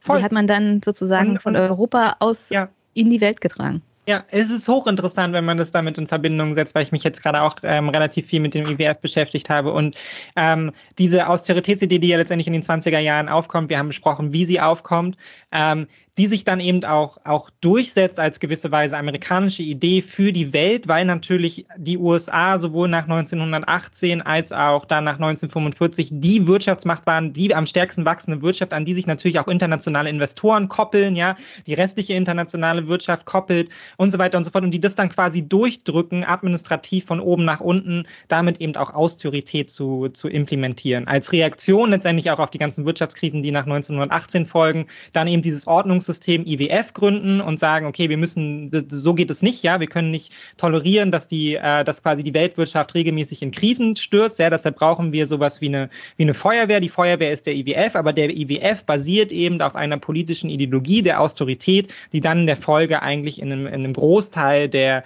des globalen Südens halt einfach furchtbare Dinge anrichtet. Ja, ja und äh, wir sehen das in so vielen Ländern. Äh, Argentinien, womit ich mich jetzt gerade auch viel beschäftigt habe, bestes Beispiel dafür. Ja, die größten Ausschüttungen überhaupt aus dem IWF bekommen jemals fast 60 Milliarden Dollar. Worin sind die 60 Milliarden Dollar geflossen? Nicht darin, eine, eine Wirtschaft aufzubauen, ja, sondern diese 60 Milliarden waren eigentlich, die bedienen nur Schulden, ja, also die bedienen nur den fallen, die fallenden Preise. Das macht überhaupt keinen Sinn. Die Argentinier fragen sich seit Jahrzehnten, wo ist dieses ganze Geld hin? Ja, weil, die, weil es letztendlich nur in die Austerität investiert wird, ohne irgend, irgendwas aufzubauen, ja, sondern es ist immer nur Schuldendecken, Schuldendecken, Schuldendecken und gleichzeitig für dieses Schuldendecken aber eben massive Konstitutionen verlangen, wie halt eben Marktöffnung, gesteigerte Rohstoffproduktion, Steuersenkung für ausländische Unternehmen, all diese Was dazu führt, dass natürlich Reichtum aus dem Land fließt und genau, es vor Ort nichts aufbauen kann. Reichtum ab. Und Argentinien ist eines der reichsten Länder der Welt und es fließt ja. konstant Reichtum einfach in andere Sphären ab, weil es einfach macht. Wir hatten, wir hatten uns ja am Tag der offenen Tür unterhalten auf dem Weg ins Innenministerium wie es eigentlich sein kann, dass Argentinien seit den 30er Jahren eigentlich in einer permanenten wirtschaftlichen ja. Krise ist. Und genau deswegen. Genau deswegen, ja. Es ist genau ja. deswegen. Ich meine, es gibt innerhalb von Argentinien auch politisch jede Menge Sachen, die nicht gut gelaufen sind seit den 30er Jahren, ganz ja, klar. klar. Aber äh, äh, man, hat, man hat diesen Ländern sozusagen die, die Beine abgehackt, ja, und dann haben, hat man ihnen gesagt, jetzt lauft mal eigenständig. Ja. Ja. Nee, klar, jedes dieser Länder hat auch eigene Verantwortlichkeiten. Ja. So, natürlich, dafür ist auch die Politik verantwortlich, aber in Argentinien sieht man halt eben auch sehr schön, wie die Politik letztendlich, egal ob sie von liberaler Seite, von rechter Seite oder von linker Seite auskommt, immer wieder zu den gleichen Maßnahmen gezwungen wird, ja, weil einfach das internationale System, was geschaffen wurde, nicht zulässt, dass sie sich halt eben so entwickeln, wie sie sich entwickeln wollen, weil sie halt einfach in dieser Krise feststecken und die einzige Konsequenz, und das fordert der globale Süden ja schon seit Jahrzehnten, wäre letztendlich der Schuldenschnitt, so eine Art von Neustart, ja, zu sagen, man wickelt dieses System eigentlich ab und man schafft ähm, auf Grundlage des IWFs oder auch neu ein anderes System. Und ich meine, die BRICS versuchen es jetzt. Ne? Die BRICS-Entwicklungsbank ist letztendlich das Alternativsystem, was dann sicherlich auch mit Forderungen verbunden ist, ja, und mit einer gewissen Vorstellung davon, wie sich die Wirtschaft orientieren soll. Das sind die Bösen. Aber es basiert auch letztendlich auf einer auf einer berechtigten, berechtigten Grundlage, nämlich dass man, dass Europa im, im Regelfall und auch die USA an, an wirtschaftlichen Zielen interessiert sind und an einer Markt, internationalen Marktliberalisierung, weil sie davon profitieren, weil sie die großen Industrien sind, die die Rohstoffe und halt auffressen halt und andere halt nicht. Ja. Und dass ich da jetzt, äh, dass es wirklich so lange gebraucht hat, so eine Gegenentwicklung zu haben, ist ja schon verwunderlich. Das zeigt aber auch die große Marktmacht des IWF und der westlichen Welt. Voll. Ich meine, es ist halt fast lustig bis hin zu sehr besorgniserregend, wie auch die deutsche Presse und auch Menschen, die es eigentlich besser wissen sollten, darauf reagieren. Ne? Also wenn man sich dann die also entweder macht man sich darüber lustig oder man sagt, das ist was Böses, das sollte man gar nicht erst angucken. Also es ist schlimm, weil man hat, also die meisten scheinen davon wirklich überhaupt keine Ahnung zu haben. Also die, die, die Auseinandersetzung mit dem globalen Süden in, äh, in den deutschen Medien und darüber hinaus ist wirklich so bahnbrechend scheiße ist. Äh.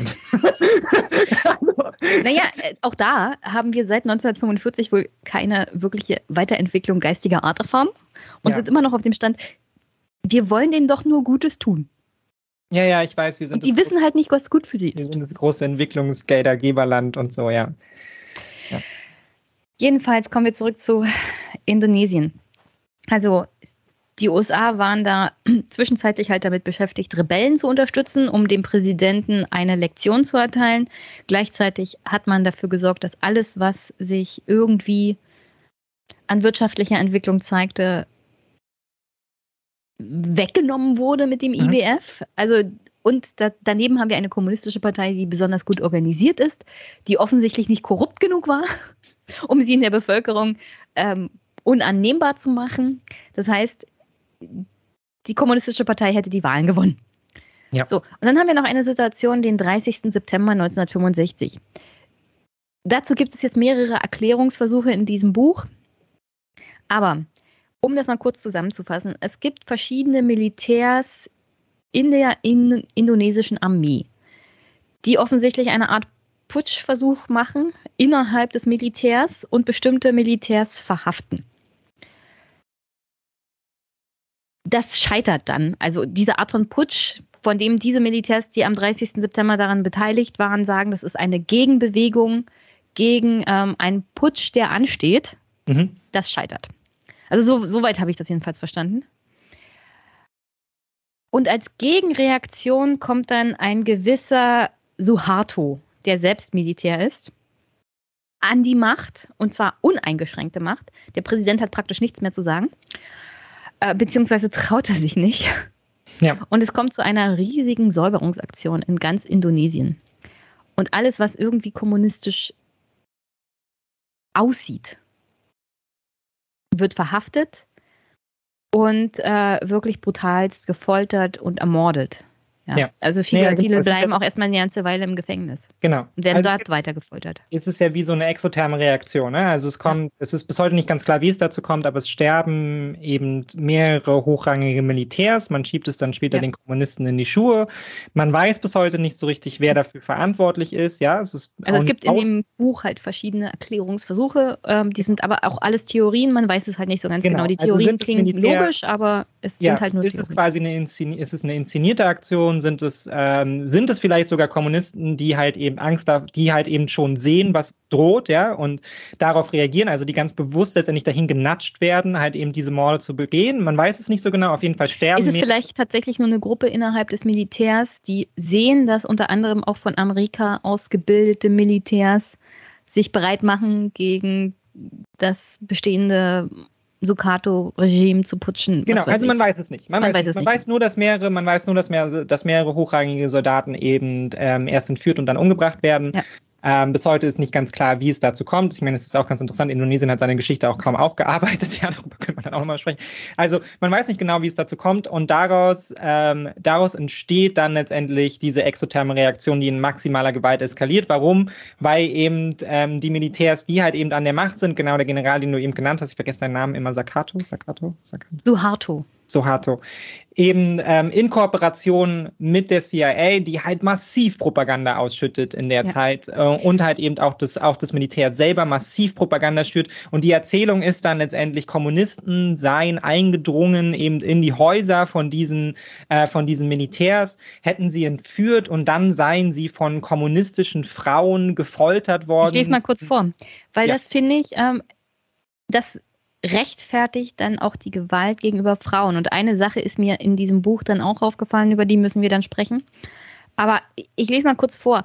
Suharto wird dann sozusagen uneingeschränkter Herrscher mhm. Indonesiens. Er herrscht wirklich über das Militär brutalst. Und diese Macht sichert er, indem er einen Massenmord an der eigenen Zivilbevölkerung halt durchführt, in Kooperation mit der CIA. Und das wird dann mit halt so Propaganda gerechtfertigt, die da heißt. Nun kontrollierte Suharto die gesamte Massenkommunikation.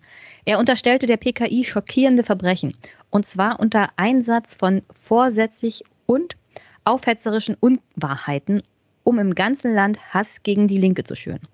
Das Militär verbreitete die Geschichte, die PKI sei die Drahtzieherin eines gescheiterten kommunistischen Putsches gewesen. Suharto und seine Mannen behaupteten, die kommunistische Partei habe die Generäle auf einem Luftwaffenstützpunkt Halim gebracht und ein verdorbenes dämonisches Ritual abgehalten.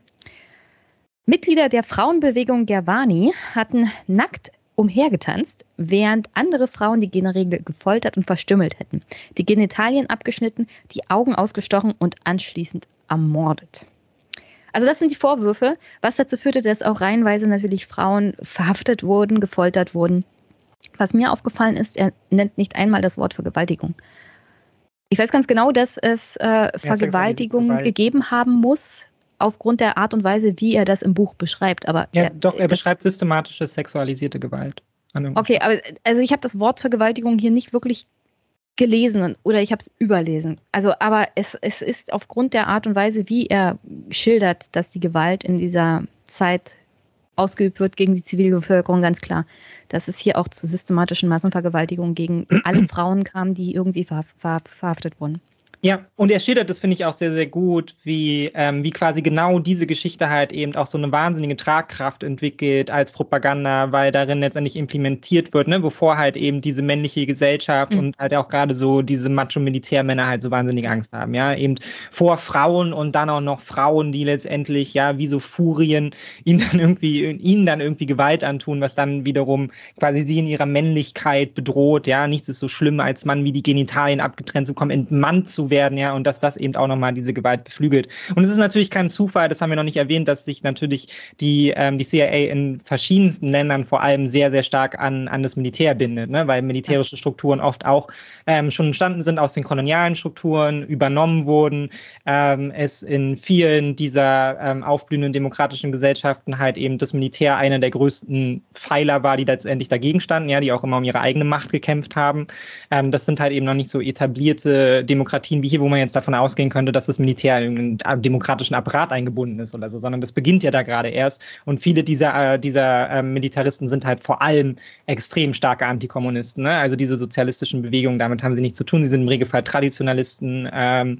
Ja, also äh, in, in gewissen Kolonialländern, also ehemaligen Kolonien, war es ja auch so, dass die Militär, Militärs in diesen Kolonien teilweise unter den Kolonialherren ja schon Privilegien, Privilegien besitzen. Genau, ja. Selbst wenn sie zur ethnischen äh, Bevölkerung gehört haben, waren sie besser gestellt als die meisten Bürgerinnen und Bürger in diesen Kolonien und konnten Privilegien genießen. Und diese Privilegien sind ja dann teilweise weggefallen, als es dann zur ja. Befreiung kam. Ja, genau. Und wir sehen es letztendlich mit äh, Sunniten und Schiiten in den britisch kontrollierten Gebieten. Wir sehen es mit verschiedenen ethnischen Gruppen äh, in, in Afrika, die ähm, obwohl sie auch dort kulturell schon immer eine Rolle gespielt haben, letztendlich so ein bisschen fast erfunden werden von den Kolonialisatoren, ja, weil sie quasi ganz bewusst Minderheiten oder Mehrheiten in bestimmte politische Stellungen bringen, ja, die dann letztendlich eine eigene, äh, einen eigenen Antrieb haben, äh, auf Seite des Kolonialismus zu stehen, weil sie genau wissen, ähm, ja, sie werden von einem Großteil der Bevölkerung wahrgenommen als halt eben ähm, Verbündete des Kolonialismus. Das heißt, wenn der Kolonialismus zerfällt, dann müssen sie damit rechnen, dass auch sie dafür zur Rechenschaft gezogen hochgezogen werden. Und daraus entstehen dann letztendlich ähm, diese ethnischen ähm, und religiösen Spannungen, die wir bis heute in vielen, ähm, vielen der Regionen eben haben, die letztendlich ganz bewusst künstlich hochgezüchtet wurden, auch dadurch, dass man eben Länder so aufgeteilt hat, dass man sagt, okay, wir haben jetzt hier ganz gezielt, ja, die Linien so gezogen, dass wir ein Drittel von den Houthi und ein Drittel von denen und zwei Drittel von denen und denen da drin haben, ja, und jetzt verteilen wir die Macht so, dass immer klar ist, dass die eine Volksgruppe auf jeden Fall auf unserer Seite steht, ja, und ein Interesse daran hat, die andere Volksgruppe zu unterstützen. Und mit den Militärs hat man letztendlich ähm, in, in vielen Fällen sehr ähnliche Spielchen gespielt, ja, und sie dazu zu, zu Ally ist ähm, des Kolonialismus und des Neokolonialismus gemacht, ja. Jedenfalls ist es dann Seite 188, wo ich dann beim Lesen gedacht habe, das ist ein Schlag in die Magengrube. Da beginnt Kapitel 7, Ausrottung. Und da wird dann tatsächlich tageweise aufgezählt, was in Indonesien passiert, mhm. was auf der anderen Seite der Welt in Washington passiert und was mit den Menschen passiert, die wir bisher kennengelernt haben. Wie mit Franziska. Ja. Oder mit Zane, der einfach so ja. verschwindet und nicht wieder auftaucht und man weiß gar nicht, was mit ihm passiert ist. Und das ist einfach, also wirklich, es ist der 30. September und am 1. Oktober übernimmt Suharto die Macht. Und danach ist es ein Ausbruch von Gewalt sondergleichen. Also ich kann mir die Gesellschaft nicht vorstellen, in der einfach so von heute auf morgen dermaßen die Gewalt ausbricht und sich keiner wirklich massenhaft dagegen zur Wehr setzen kann oder will. Also das, diese Brutalität ist, ich meine, er hat es in Worte gefasst, aber ich kann es nicht in Worte fassen. Ja, naja, es ist vergleichbar mit dem, mit dem Völkermord in Uganda und so. Es ist eine ähm, Gewalteruption, die, glaube ich, auch deshalb so schwer vorstellbar ist, weil sie eben nicht auf, sagen wir mal, klassischer militärischer Gewalt basiert. Ne? Es sind eben nicht die Bomben, die fallen, sondern es sind eben ähm, Gruppen, die einfach ausziehen und Menschen erschießen, Menschen mit Macheten Mordkommandos, Ja. ja, Mordkommandos, die halt ein, also ja, ich glaube, es ist immer schwer nachzuvollziehen, wie es dazu kommt, aber es ist halt eben die, ähm, die letztendlich die komplette Loslösung von jeglicher menschlicher Kontrollinstanz in irgendeiner Art und Weise, ne? sowohl persönlich als auch auf so einem institutionellen Level, sondern ja, es ist der, also der Schlag deshalb Eruption. ist halt auch so extrem, weil du bis zu diesem Zeitpunkt dieses Buch gelesen hast und genau weißt, also die breite Bevölkerung will eigentlich die Kommunisten wählen. Ja. Also du, du weißt ganz genau, die Mehrheit der Bevölkerung will eigentlich einen Wandel und sie versprechen ihn sich mit den Kommunisten. Und nach diesen sechs Monaten ist in Indonesien nichts mehr mit links übrig. Ja, er, er beschreibt ja am Anfang des Buches, wie er in den 2000er Jahren dann in Jakarta war und wo sich Professoren getroffen haben, um über diese Aufarbeitung der Geschichte zu reden. Ja wo dann sich sofort ein Mob gebildet hat und sie als äh, Kommunisten sozusagen bezeichnet hat und nieder mit den Kommunisten und sowas alles gerufen haben. Ja, wo, wo die Beteiligten Todesangst hatten. Ja. Also die Auswirkungen auch von diesem Gewaltausbruch, der wie, sich wie gesagt über Monate hinzieht, hat längerfristige Spuren in diesem Land hinterlassen und in der Bevölkerung. Und ich frage mich halt wirklich dann in Kapitel 7, wo ist denn die Masse der Bevölkerung gewesen zu diesem Zeitpunkt, die eigentlich die Kommunisten wählen wollten? Das waren ja Nachbarn, ja, Freunde, die sind ja nicht alle verhaftet. Nee, aber gerade dadurch, dass die Eruption eben so schnell passiert, ne, dass es eben der Umbruch ist, das wird ja auch sehr gut geschildert, ähm, wie es dann ähm, auf Bali und anderen Inseln läuft. Und du bist einen von, von einem Tag auf den anderen, wird die Gruppe, zu der du gehörst, der du dich politisch verbunden fühlst, halt einfach verboten. Und auf einmal bist du quasi ein illegales Subjekt. Ne? Also du bist halt eben ein Aussätziger, du bist vogelfrei im eigentlichen Sinne. Und du kannst damit, glaube ich, in dem Moment ist auch für die Menschen noch selber schwer zu noch schwer zu greifen, was es überhaupt bedeutet, dass sie jetzt auf einmal kriminalisiert werden. Und dem, zu dem Zeitpunkt ähm, bricht aber schon die Gewalt aus. Also es gibt quasi gar kein Momentum, in dem sich irgendjemand organisieren kann. Und ähm, das wird natürlich massiv begünstigt durch die Propaganda, die dort bis heute allgegenwärtig ist, die eben durch solche Horrorgeschichten erzählt, die wir letztendlich sind es die gleichen propagandistischen Modelle, die wir auch noch im Irakkrieg und Co. gesehen haben. Ja, also diese Idee von, weiß ich nicht, irakische Soldaten holen Frühchen aus ihren Brutkästen, ja, und schmeißen sie irgendwie auf den Boden. Also diese, diese Horrorvorstellungen, die so brachial sind, dass sie halt in jedem einfach sehr, sehr starke, sehr, sehr starke Emotionen auslösen. Ähm, und dann sind es eben die Menschen mit der Waffe in der Hand, ja, die, die, die ihnen halt auch zur Verfügung gestellt wird. Ja, es gibt ja diese absurde Szene davon auf Bali, ja, wo auf einmal Macheten auftauchen und niemand weiß so richtig, wo diese Macheten herkommen, ja, bis dann irgendwann rauskommt, naja, die CIA hat da halt einfach sehr clever ein paar Macheten abgeworfen und auf einmal stehen diese Waffen halt zur Verfügung und in Kombination halt auch damit, dass natürlich in dem Maße, wie da quasi so ein Staat innerhalb von anderthalb Tagen zerfällt und in Gewalt explodiert, natürlich auch verschiedenste Menschen versuchen, ihre persönlichen Probleme zu lösen, ja, also quasi wirklich, wie man es aus so Filmen kennt, wie The Purge Night oder so, ja, also dieses System zerbröselt innerhalb von so einem Tag, man wird kriminalisiert, man ist vogelfrei und wenn sich in dem Moment, wo sich erstmal durchgesetzt hat, wenn ich diesen vermeintlichen Kommunisten darüber schieße, passiert mir gar nichts, ja, dann, dann Vielleicht bricht schulde, es quasi. Schulde, schulde ich ihm auch noch Geld? Ja, dann bricht es aus diesem, dann bricht es aus diesen, aus diesen Männern da quasi heraus und sie, sie gehen halt über in einfach eine unfassbare Brutalität. Ja, jedenfalls, die meisten Menschen, die uns bisher begleitet haben, sind dann tot, vergewaltigt, im Gefängnis. Ja. Und ähm, die meisten Menschen, die mir beim Lesen ans Herz gewachsen sind, werden Indonesien verlassen und nie wiederkehren. Ja, und also es gibt dann diese. Der, der Ausdruck ist ja auch dieser Betroffenen, die dann sagen, ähm, also 1965 habe ich meine Heimat verloren. Und ja. also Indonesien wurde für diese Menschen zerstört. Die haben ja. keine Heimat mehr. Und das Indonesien, das sie kannten, ist weg. Und ja. das kommt auch nicht wieder. Und diese, diese, diese erschütternden persönlichen Geschichten ne, von, von, von dieser Familie, die versucht, ähm, irgendwie den, den Vater zu finden und dann an diesem Strand steht, wo halt, wo halt eben all diese Menschen hingebracht wurden, um erschossen zu werden und dann versucht irgendwie anhand der, der Haare auf den Schädeln herauszufinden, wer dann jetzt hier irgendwie der Vater und Ehemann gewesen sein konnte. Und dann wird beschrieben, ja, es sind eigentlich nur Schädel und Skelette. Genau. Und es ist einfach nur, es ist einfach nur ein, ein, ein Strand voller Knochen und dann diese, diese sehr trockene Anführung dann vom Auto.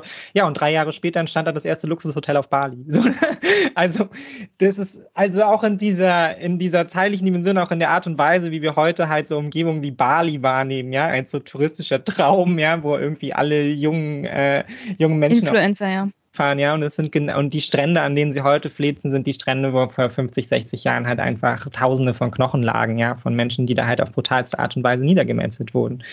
Und, Wenn du da graben würdest, ob du da noch welche finden würdest? Ja, und das Erschütternde daran finde ich eigentlich, also man, man hätte ja, ähm, also, dass man sich eben, wir haben ja schon besprochen, es ist natürlich auch sehr gut möglich, dass man sich da letztendlich in seiner Strategie verrennt, ja. Und dann, ähm, man will den Kommunismus bekämpfen, man, man stellt Propaganda bereit und man unterschätzt vielleicht auch so ein bisschen, was daraus dann entsteht. Aber das ist ja eben nicht der Fall, sondern, sondern die CIA ist ja letztendlich bis zuletzt sehr enttäuscht davon, dass das Militär es halt eben nicht schafft, diesen Präsidenten abzusetzen, offensichtlich auch gar kein Interesse daran hat, diesen Präsidenten abzusetzen, ja, weil sie können ja eh machen, was sie wollen. Ja. Ähm, und, und treibt dann diesen, diesen Genozid einfach noch weiter an, eben durch diese Todeslisten äh, und durch solche Sachen und, und versucht wirklich mit aller Kraft diese Gewalt am Laufen zu halten, äh, in der Hoffnung, dass dadurch dieses Regime halt irgendwie, irgendwie auch an ein Ende kommt. Und das das ist einfach, also das ist so menschenverachtend und da sind wir dann halt wieder bei diesen ethnischen Komponenten. Es geht nur, wenn diese, wenn dieser Name auf der Liste für dich absolut nichts bedeutet, ja, wenn das einfach keine Menschen sind, die du da siehst, sondern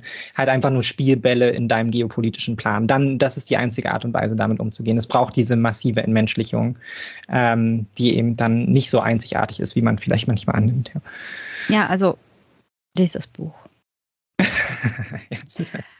Was bedeutet denn das jetzt für uns, für heute, für die heutige Aus Systemauseinandersetzung. Äh, ich meine, er, also der Autor Vincent fasst dann nochmal vier Folgen zusammen, die bis heute nachwirken. Aber also so grundsätzlich würde ich sagen, die einzelnen Folgen spielen im Prinzip keine Rolle, weil das gesamte System bis heute nachwirkt, ja.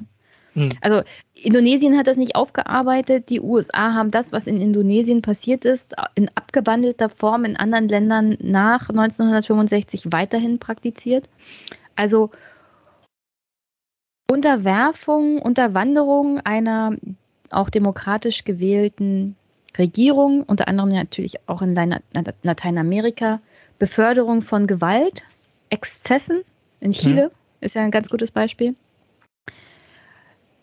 bürgerkriegsähnliche Zustände, Diktaturen, meistens militärisch geführt, ja, und alles unterstützt von den Amerikanern beziehungsweise von den Geheimdiensten.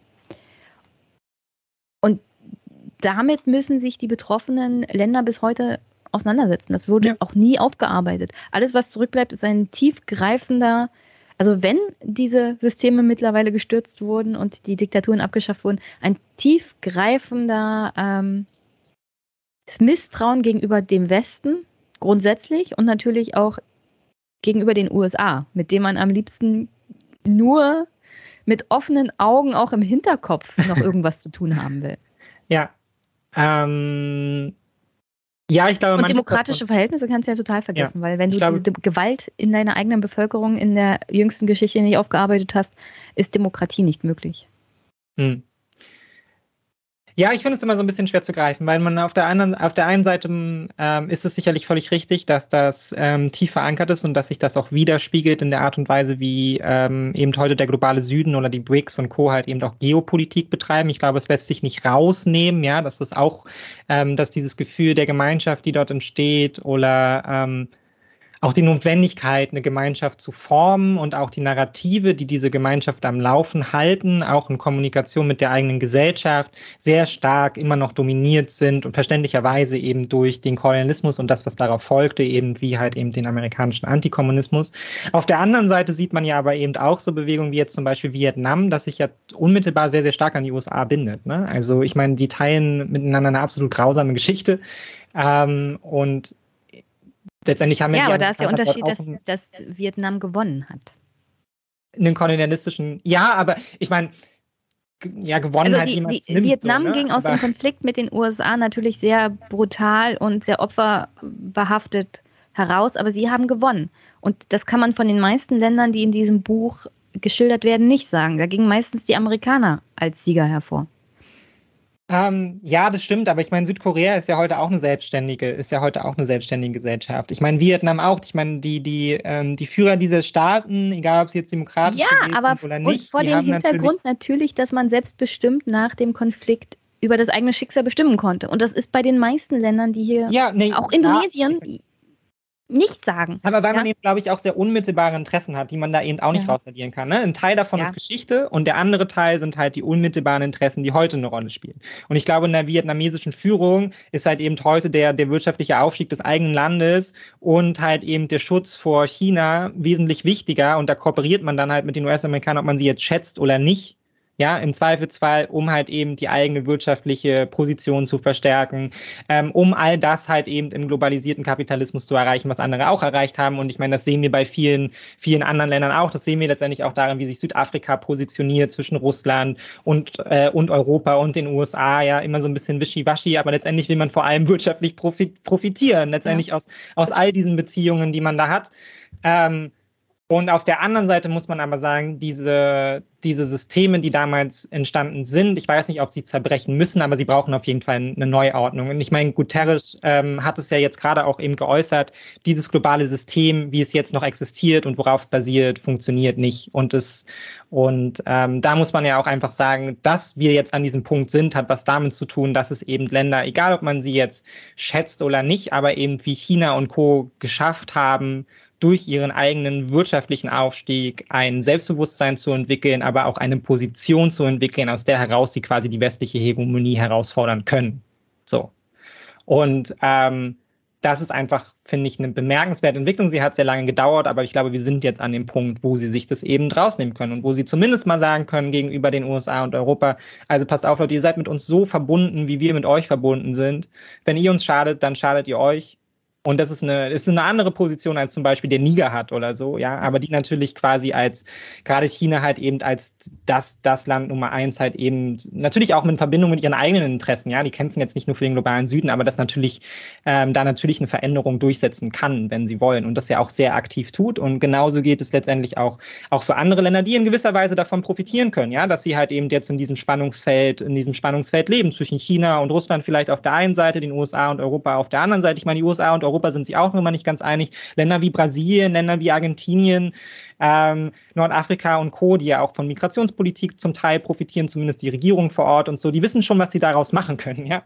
Ähm, die Frage ist, finde ich am Ende, wie sehr dann, oder sagen wir es mal so, es hat sich ja nichts daran geändert, dass die USA weiterhin eine Supermacht sind und auch eine militärische Supermacht sind. Und dass also, es hat sich auch nichts daran geändert, dass sie wahrscheinlich weiterhin bestimmte Methoden. Ja, und es hat sich auch nichts daran geändert, auch wenn die BRICS-Staaten unfassbar schnell gewachsen sind, dass der Wohlstand weiterhin woanders pro, äh, produziert wird und dass wir von ihnen als westliche Industrienationen wirtschaftlich immer noch so weit entrückt sind, wenn es um BEP und Co. geht, dass es einfach ein wahnsinnig weiter Weg ist aufzuholen und daraus natürlich eine wahnsinnige Macht resultiert.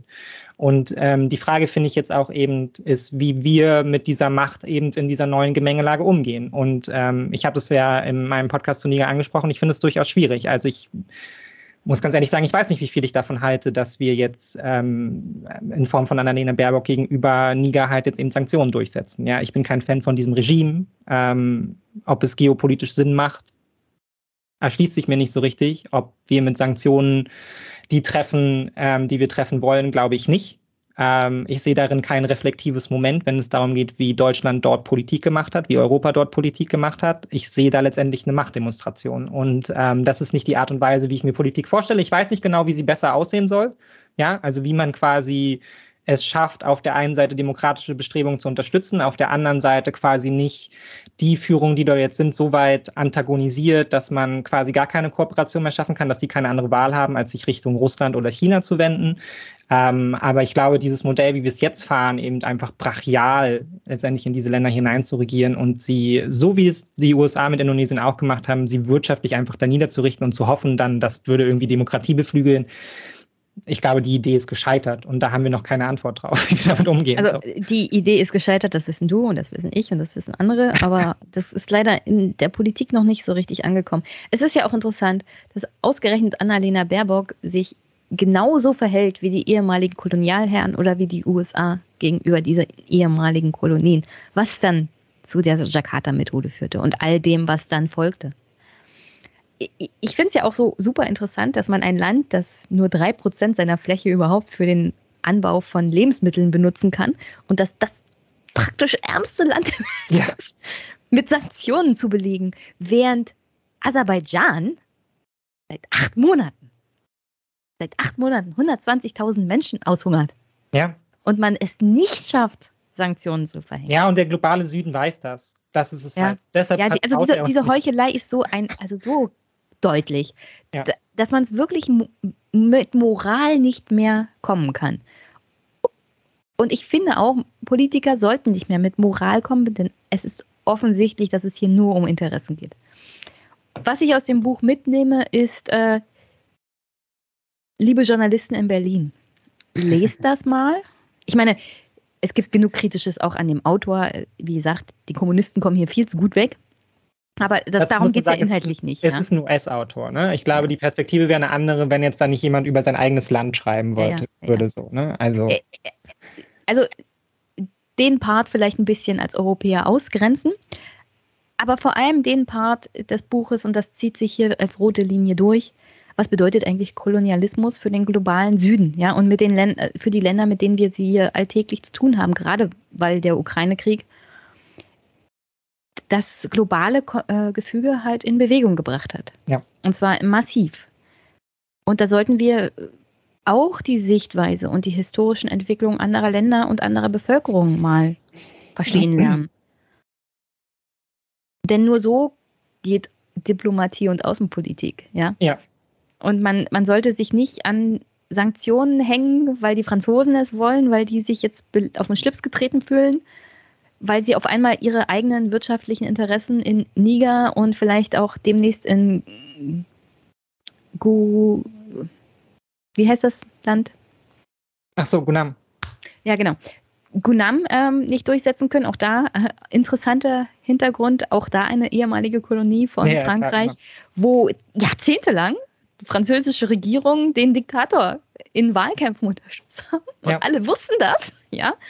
Ähm, und und auf einmal regt sich Frankreich auf und macht sich natürlich auch total lächerlich in afrikanischen Ländern, vor allem in den ehemaligen Kolonien, wo die Bürgerinnen und Bürger Bescheid wissen. Ja. ja.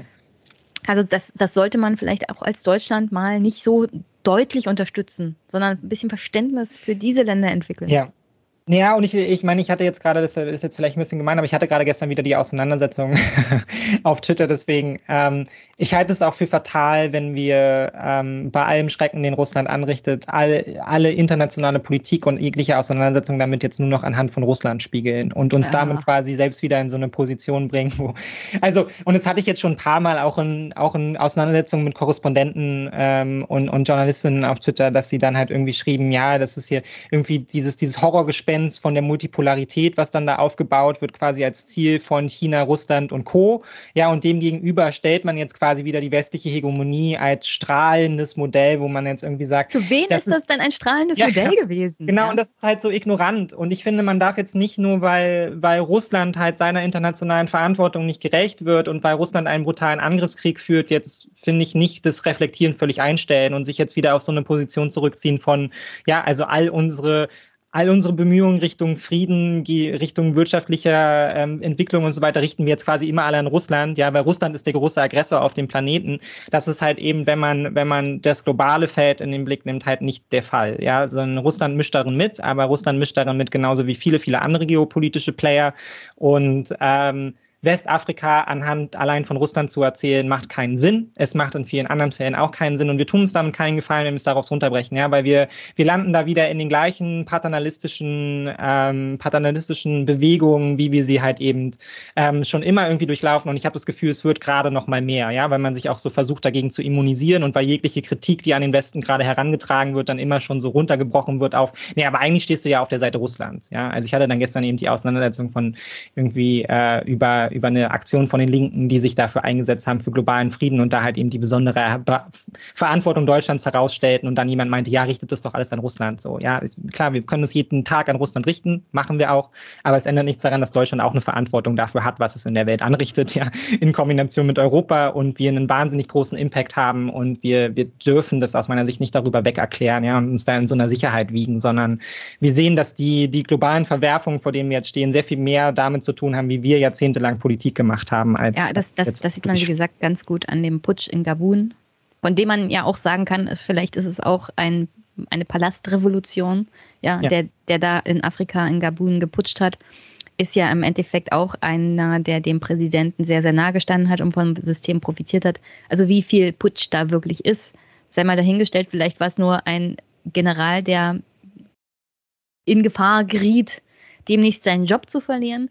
Oder ich meine, dass ich hatte mich eine Weile schon mit Gabun beschäftigt, weil Macron war im März da. Mhm. Und da ging es um Naturschutz für den Teil des Landes, der natürlich ähm, so unberührter Urwald ist. Und da wollte man so eine Kooperation mit dem Land so finden und so. Und da dachte ich mir, äh, ja, beschäftige sich mal mit dem Land vor diesem Hintergrund. Und da habe ich dann halt auch mich mit dem Wahlkampf beschäftigt. Und da ja. wurde einem sehr, sehr schnell, sehr, sehr deutlich, dass das kein Wahlkampf ist, ja. sondern dass das eine manipulierte Wahl sein würde. Und an dem Wahltag kam dann halt natürlich nicht über deutsche Medien, sondern über englische Medien, hat man dann über drei Ecken mitbekommen. Also der Präsident hat das Internet ausgeschaltet und die so grundsätzlich auch Ausgangssperre verhängt. Mhm. Also was soll denn das bitte für eine freie Wahl sein? Und vor dem Hintergrund könnte man auch denken, na vielleicht haben die Putschisten auch vorweggenommen, dass es definitiv einen Volksaufstand geben könnte, beziehungsweise einen Putsch auf anderer Seite und haben dadurch ihre Macht gesichert, indem sie den Präsidenten ja. abgesetzt haben, der bisher ihre Macht auch gesichert hat. Und, und so ist das mit vielen afrikanischen Staaten. Das ist super tricky und super kompliziert. Und nur weil dann irgendwo vielleicht mal eine russische Fahne geschwenkt wird, vor dem Hintergrund könnte man auch sagen, naja, als Ablehnung gegen den Westen, weil alle wissen, der Westen hasst Russland. Ja, also ja. schwenken wir jetzt hier mal eine russische Fahne, um unsere Distanz zum Westen zu symbolisieren. Ja.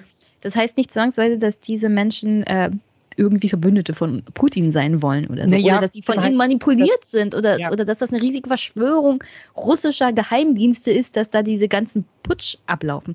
Aber das kriegst du ja manchmal so als Gefühl mit, wie deutsche Medien diese Putschgeschichten so teilweise erzählen. Ja, ja. Und es setzt sich dann eben auch auf Twitter und Co. durch, ne? weil ja. die Leute haben halt eben keine Ahnung und sie setzen sich damit nicht auseinander. Und letztendlich ich meine, können sie auch ich habe keine Ahnung. Ich muss nur zwei englische Artikel ja. zu dem Thema lesen und weiß schon mehr, als die deutschen Medien mir erzählen eigentlich muss es unsere Berichterstattung aufnehmen. Und ich finde, es kann dann eben bei in, in so Ländern wie Niger kann dann nicht am Ende dann irgendwie in den Twitter-Kommentaren vielfach gelesen irgendwie dastehen, ja, ah ja, jetzt geht der Plan von Russland total auf. So, das nächste sind jetzt irgendwie die fünf Millionen Geflüchteten, die jetzt irgendwie in Europa einlaufen. Also, das ist eine, eine ist unterkomplexe Darstellung von Weltpolitik. Es ist unglaublich, ja. So funktioniert einfach nichts auf dieser Welt. Und in, insofern, insofern haben wir dann auch den Bogen zum Anfang wieder gespannt denn auch hier würde ich sagen, ist das Problem eine ungenügende Aufarbeitung historischer Verantwortung Europas gegenüber dem Rest der Welt. Ja. Also auch die, diesen, diesen Part Kolonialismus haben wir in Europa und das ist auch diese Verantwortung dann Deutschlands, weil wir Teil dieses Europas sind. Vielleicht haben wir nicht so viele Kolonien gehabt, aber wir sind auch Teil so lange, dieser ja. Kolonialgeschichte. Äh, dass wir das auch mal ein bisschen aufarbeiten sollten und dass, dass wir dafür Verständnis haben sollten. Und warum haben wir nur so schlechte Medien und Journalisten da? ja, und wir müssen uns halt einfach der Komplexität stellen. Also wir ja. kommen nicht daran vor, vorbei, wenn wir uns damit halt eben im Big Scale beschäftigen wollen, dann müssen wir uns der Komplexität stellen und dann reichen halt dreieinhalb Minuten Interviews in den Tagesthemen mit irgendeinem Korrespondenten. Ja, ich, ich habe schon mal Ärger dafür bekommen, weil ich es, glaube ich, ähm, unterschätzt habe, wie viele Korrespondenten äh, in Afrika tatsächlich unterwegs sind von öffentlich-rechtlichen. Aber es sind nicht sehr viele.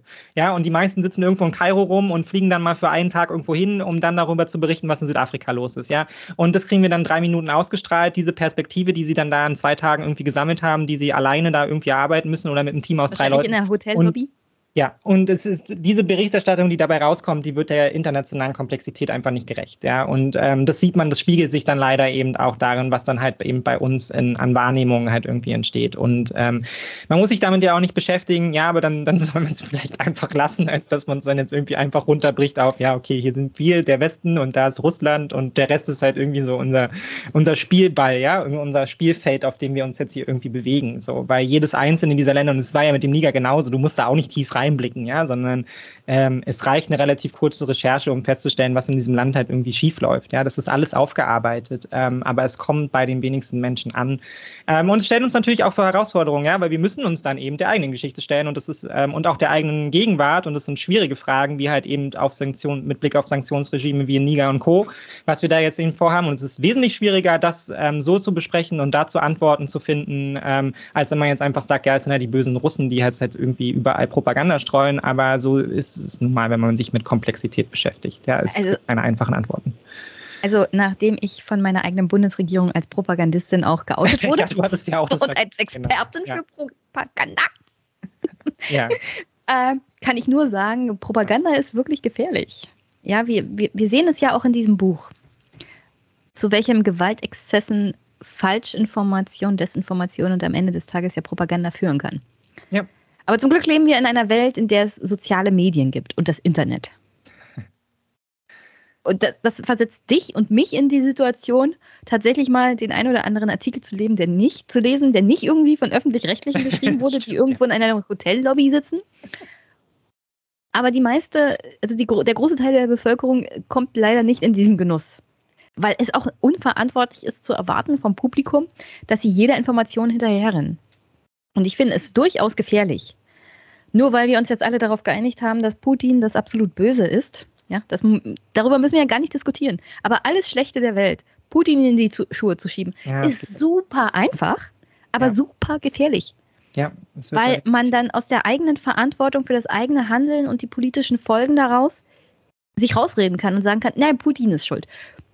Es hagelt, Putin ist schuld. Schlechtes Wetter, Putin ist schuld. Die Straße ist nicht geteert, Putin ist schuld. Ja. Also wirklich für alles kann man dann Putin die Schuld geben. Nur nee, das Problem das, ist, das löst erstens die Probleme ja. nicht. Und, und zweitens, äh, wer verantwortet sich dann überhaupt noch für irgendwas? Ja. ja. Da kann man wirklich halt alles, also Schindluder treiben, was man so kann, weil man alles Böse dann einer Person zuschieben kann oder auch Russland in dem Fall so grundsätzlich.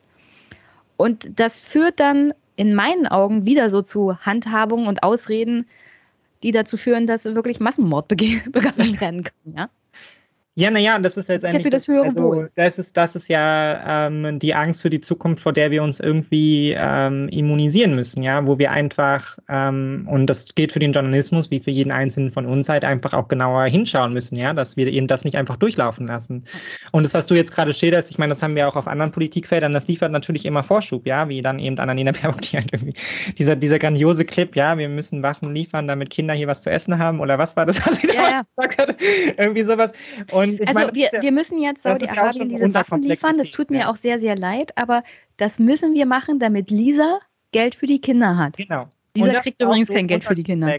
Das ist auch so unterkomplex und da müssen, finde ich, sowohl der Journalismus als auch als wir als Gesellschaft halt einfach einfordern, dass man uns da Komplexität aufdröselt oder dass man sie zumindest, zumindest anerkennt. Ja, also. aber jedes Mal, wenn Annalena Baerbock wieder so einen Bock schießt, ja, und, und Leute das kritisieren, dann heißt es ja immer, na ja, das sind so die typischen Putin-Trolle. Ja, genau. Ja, das ist halt. Und dann traut man sich auch nicht mehr zu kritisieren, weil man sich denkt, den Shitstorm, Shitstorm brauche ich jetzt nicht. Mehr. Ja, kannst du dich noch an Venezuela erinnern, als alle demokratischen Staaten im Westen in Venezuela den Putsch unterstützt haben und es auch einfach der Journalismus auch einfach so übernommen hat und es ja, war einfach auch ich meine, es war ein Propaganda. Putsch. also es war wirklich pure Propaganda. Also wirklich, ähm, setzt euch, beschäftigt euch damit nochmal. Ja, wir haben das hier alle völlig vergessen, aber es ist absurd. Also und da, da, da treten genau die gleichen Mechanismen hervor, wie, über die wir jetzt historisch gesprochen haben. Ja. Und das ist jetzt wie lange her? Das Zehn Jahre? so lange her. Wenn überhaupt, ja. Und äh, der, der komplette, der komplette deutsche Journalismus ist darauf angesprungen, ja, und hat diese. Ja, hat weil es auch die Story Bilder der Amerikaner verbreitet. war. Die Amerikaner ja. wollten, ähm, ich weiß schon gar nicht mehr, wen sie sich da ausgesucht hatten, aber auf alle Fälle den gewählten Präsidenten, den wir alle kacke finden. aber den wollten sie halt weggeputscht haben. Und das Blöde an der Demokratie ist halt, er war halt gewählt. Und ja. zwar in doch relativ fairen und freien Wahlen. Und dann zu sagen, aber wir machen das für die Demokratie, die demokratische Entscheidung der Bevölkerung einfach mal zu ignorieren und jemanden einzusetzen, der den Amerikanern lieber ist, das wurde überhaupt nicht hinterfragt. Nee, ja? null. Nee, und da wurden auch einfach die Bilder, die Bilder weiterverbreitet, die es halt gab. Sie wurden nicht geprüft. Man hat halt die, die, die eigene Zeit nicht investiert. Und ich glaube, das ist an ganz vielen Stellen immer wieder das Problem. Ich meine, selbst auf den niedersten Selber denken. Ja, ich meine, wir haben eine Debatte in Deutschland darüber. Rundfunk. Ja, wir haben immer noch eine Debatte in Deutschland darüber, dass doch bitte der, der, der deutsche Journalismus nicht einfach Polizeimeldungen so übernimmt, ja. also, also da kann man ja schon anfangen, ja. Es ist, ihr müsst die eigene Arbeit investieren. Du hast die Anforderungen, ja. Es, es geht einfach nicht. Und es ist, Journalismus ist mehr als einfach nur immer zu zu senden, was euch Leute gesagt haben irgendwie, sondern man muss dann halt eben auch die Minimalrecherche investieren. Und ich hätte mich wirklich sehr gefreut, wenn mir das in irgendeiner Form, und ich habe mich ja wirklich sehr bemüht darum, Formate zu finden, in denen es aufgearbeitet war, in der Hoffnung, sie für meinen Podcast auszuschlachten. Aber es gab einfach nichts. Und das kann nicht sein. Wir können nicht so viel Geld in, in, in gerade auch ein öffentlich-rechtliches Mediensystem pumpen und dann kommt dabei am Ende nichts raus. Und das ist, ähm, das ist einfach blankes Desinteresse und das können wir uns in der, in den globalen Entwicklungen, in denen wir uns bewegen, nicht erlauben. Zumindest wenn wir nicht die gleichen Fehler immer wieder wiederholen müssen, weil dafür müssen wir über unser eigenes Handeln reflektieren und da müssen dann eben auch politische Forderungen daraus entstehen können, die man dann in Richtung Politik richtet richtet. Ja, also da, wir sind da noch am Anfang von einem Diskurs und es geht nicht, dass wir den nicht, dass wir den einfach so unterbinden. Ja. Ja, echt schade, dass wir da noch am Anfang sind. Ich meine, ja. Kolonialismus ist ja schon eine Weile, Weile älter und äh, viele Staaten haben den schon eine ganze Weile hinter sich gelassen. Aber naja, es ist immer gut anzufangen. Ja, genau, es ist immer gut anzufangen. Ja. Heute ist der erste Tag, morgen können wir darüber weiterreden. Ja. ähm, aufarbeiten, ganz, ganz wichtig. Ich habe demnächst auch einen Historiker, also ich habe ja hier andauernd Historiker, ja, aber äh, Gespräche mit zwei verschiedenen Historikern. Der eine ist Herr Zimmerer, der hat, ja genau, Jürgen Zimmerer, der hat das Buch geschrieben, Erinnerungskämpfe, neue deutsche Gesch neues deutsches Geschichtsbewusstsein, ah, das ja, passt ganz Hamburg, gut. Ja. Und der andere ist Kim Totzi, der hat über den deutschen Kolonialismus geschrieben, ja. Also wie, wie man auszog aus Hamburg und Bremen, um einen Platz an der Sonne zu gewinnen. Ah ja, der schöne Platz an der Sonne, ja. Und ich denke, das passt hier dann auch ganz gut in die Reihe von dem, was ja, wir hier besprochen ja, haben. Ja, sehr gut. Aber äh, nähern wir uns mal dem nächsten Projekt. Ja. Also diese Woche setzen wir uns dann noch zusammen und wir äh, reden über alles, was Jenny in der Sommerpause was liegen geblieben ist. Ich bin mir ziemlich sicher, einige der Clips hast du schon an anderer Stelle besprochen. Aber ich muss das loswerden. Und wir werden über meinen Propagandaauftritt reden. so, ja, das können wir auch gerne machen. Du warst an dem Tag nicht da. Ich hätte mentale Unterstützung gebraucht. Ja, ja, das habe ich mir auch gedacht. Das hat mir auch sehr leid. Also, es, also dieser Typ war ja wirklich, ich spare mir jetzt hier Kommentare, weil sie werden unflätig, aber der Typ war einfach sehr schwer zu ertragen, ja. Ich bin danach auf ihn zu. Ich war sehr erbost.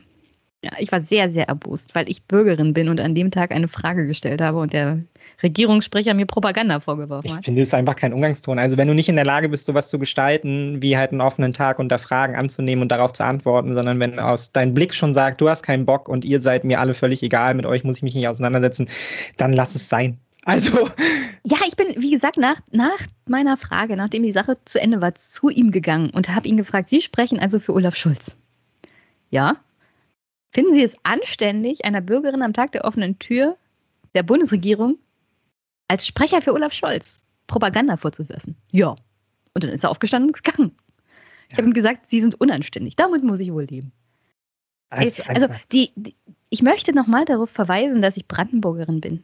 Die letzte Wahl an der letzten Bundestagswahl habe ich nur teilgenommen, nur teilgenommen, um hier einen AfD-Vollpfosten, total irren Kandidaten zu verhindern. An dem Tag hatte ich null Bock, überhaupt noch an irgendeiner Wahl teilzunehmen, selbst um die AfD zu verhindern. Warum gehe ich überhaupt zur Wahl? Wenn der Sprecher des Bundeskanzlers bei der SPD mir Propaganda vorwirft, ja, dass ihm die Frage nicht gefallen hat, ist mir schon klar aber man, man kann das doch anders handhaben. Und er ist doch Pressesprecher, er ist doch Experte. Er hätte alle möglichen Arten von Antworten finden können. Also das lehne ich jetzt ab. Also die Situation ist kompliziert. Äh, jede mögliche Antwort. Ich hätte eine bessere Antwort auf meine Frage gefunden als der Volltrottel. Ja, aber das ist halt einfach, also äh, es ist halt einfach pure Arroganz, die er halt da ja. auch aus ihm herausspricht. Und ich meine, er ist sich halt auch irgendwie da sehr, sehr sicher, wer ihm gegenüber sitzt, weil du hast halt Russland schon erwähnt. Das heißt, in seinem Kopf gehen dann direkt auch so die Warnlampen an, ne?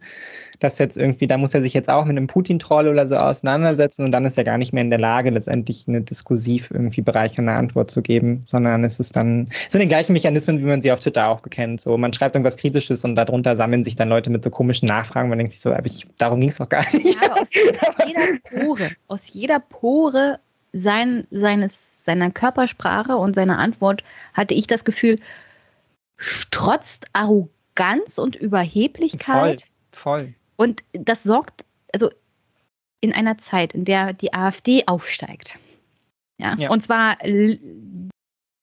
Lichtgeschwindigkeitartig, sich da in diese Bundespressekonferenz zu setzen und so eine Körpersprache zu haben, so eine Art der Antwort, mhm. wo die Distanz zwischen Bürger und Regierung schon erheblich ist, ist es wirklich Gift, sich so zu verhalten. Ja. Also ich war konsterniert. Und habe mir gedacht, so, du Arschloch. Ähm, aber ich, ich finde es auch interessant, dass er seitdem nicht wieder in der Bundespressekonferenz war. Jetzt war er natürlich in Merseburg oder wo, wo, wo war diese Koalitionstreff-Sache? Meseburg. Meseburg. Meseburg. Äh, es gab aber in den zwei Wochen auch wieder keine Frage zu Bergkarabach von den etablierten Medien in der Bundespressekonferenz, was ich sehr, sehr interessant fand. Nee, es ist jetzt, ähm, ich meine, du hast es ja dann auch retweetet und so, es gibt jetzt schon ein paar Berichte dazu, ja. Aber die Politik schweigt, ist dann doch, doch einigermaßen tot, ja. Also die Berichte kommen von den üblichen Verdächtigen. Ich beschäftige mich seit drei Jahren damit und ich weiß ganz genau, wer diese Berichte schreibt und Vielleicht waren einige Redaktionen ja mittlerweile peinlich berührt.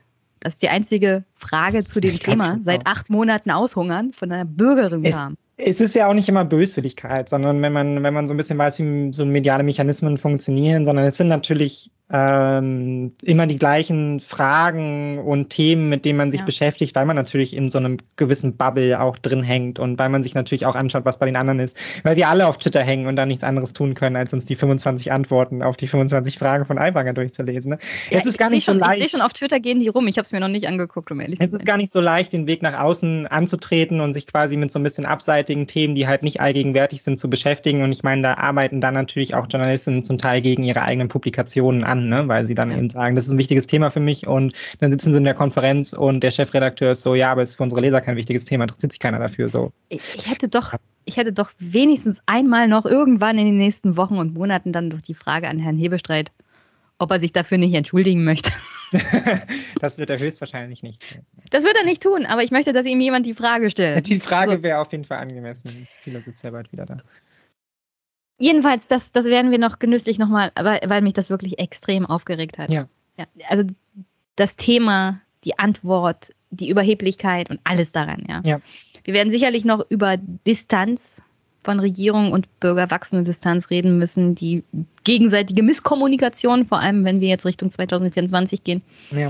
Aber es ist wirklich mit Händen zu greifen, wie dieses unser Land, unsere Demokratie droht in den Abgrund zu stürzen. Und wir Pressesprecher und Politiker haben, die den, also die katastrophale Lage immer noch nicht so richtig checken.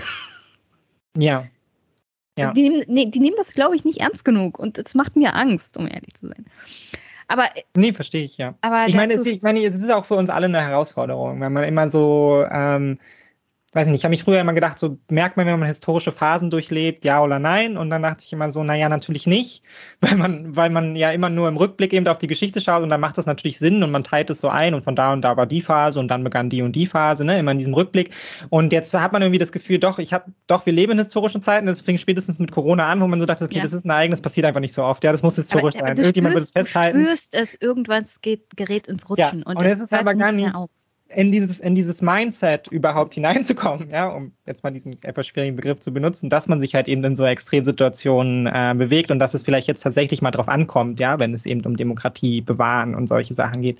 Ähm, daran knapsen wir noch ganz schön rum und da merkt man auch einfach, der, der, der sowohl der Journalismus als auch die Politik selbst, die hat noch überhaupt keinen Modus dazu gefunden. Ne? Also die Menschen ja. ziehen sich zurück, sind orientierungslos und Olaf Scholz sitzt dann in irgendwelchen Interviews und man so, ja, es geht mir gut, kriegen das schon hin und so und alle Menschen sind so, oh mein Gott, gib doch mal irgendeine Ansprache, mit der man was anfangen kann. So.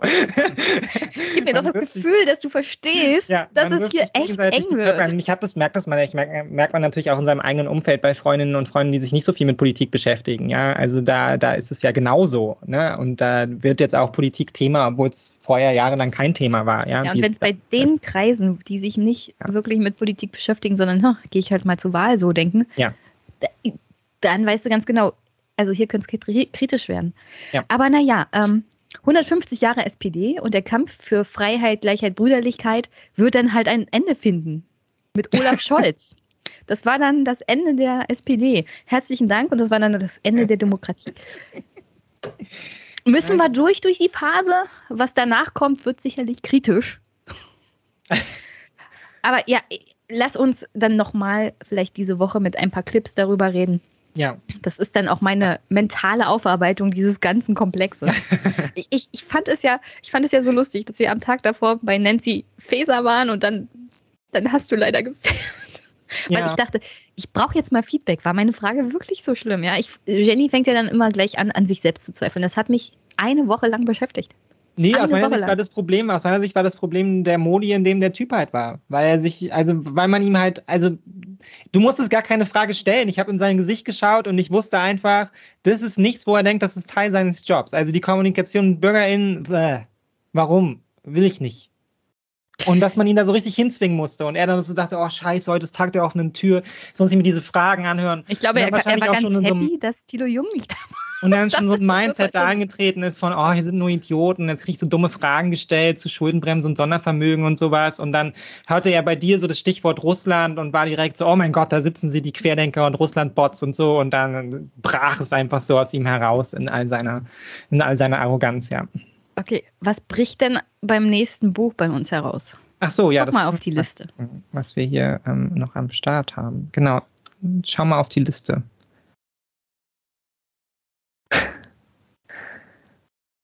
Ich habe ein neues Buch draufgesetzt ähm, und zwar von Ulrich Menzel Wendepunkte am Übergang zum autoritären Jahrhundert. Das kommt erst noch. Ich hatte es beim Surkamp Verlag bestellt und wollte mit Ulrich mhm. Menzel reden, aber der Surkamp Verlag, ich weiß nicht, was mit diesem Verlag ist. Es ist unglaublich schwierig, Autoren beim Surkamp Verlag für den Podcast zu gewinnen.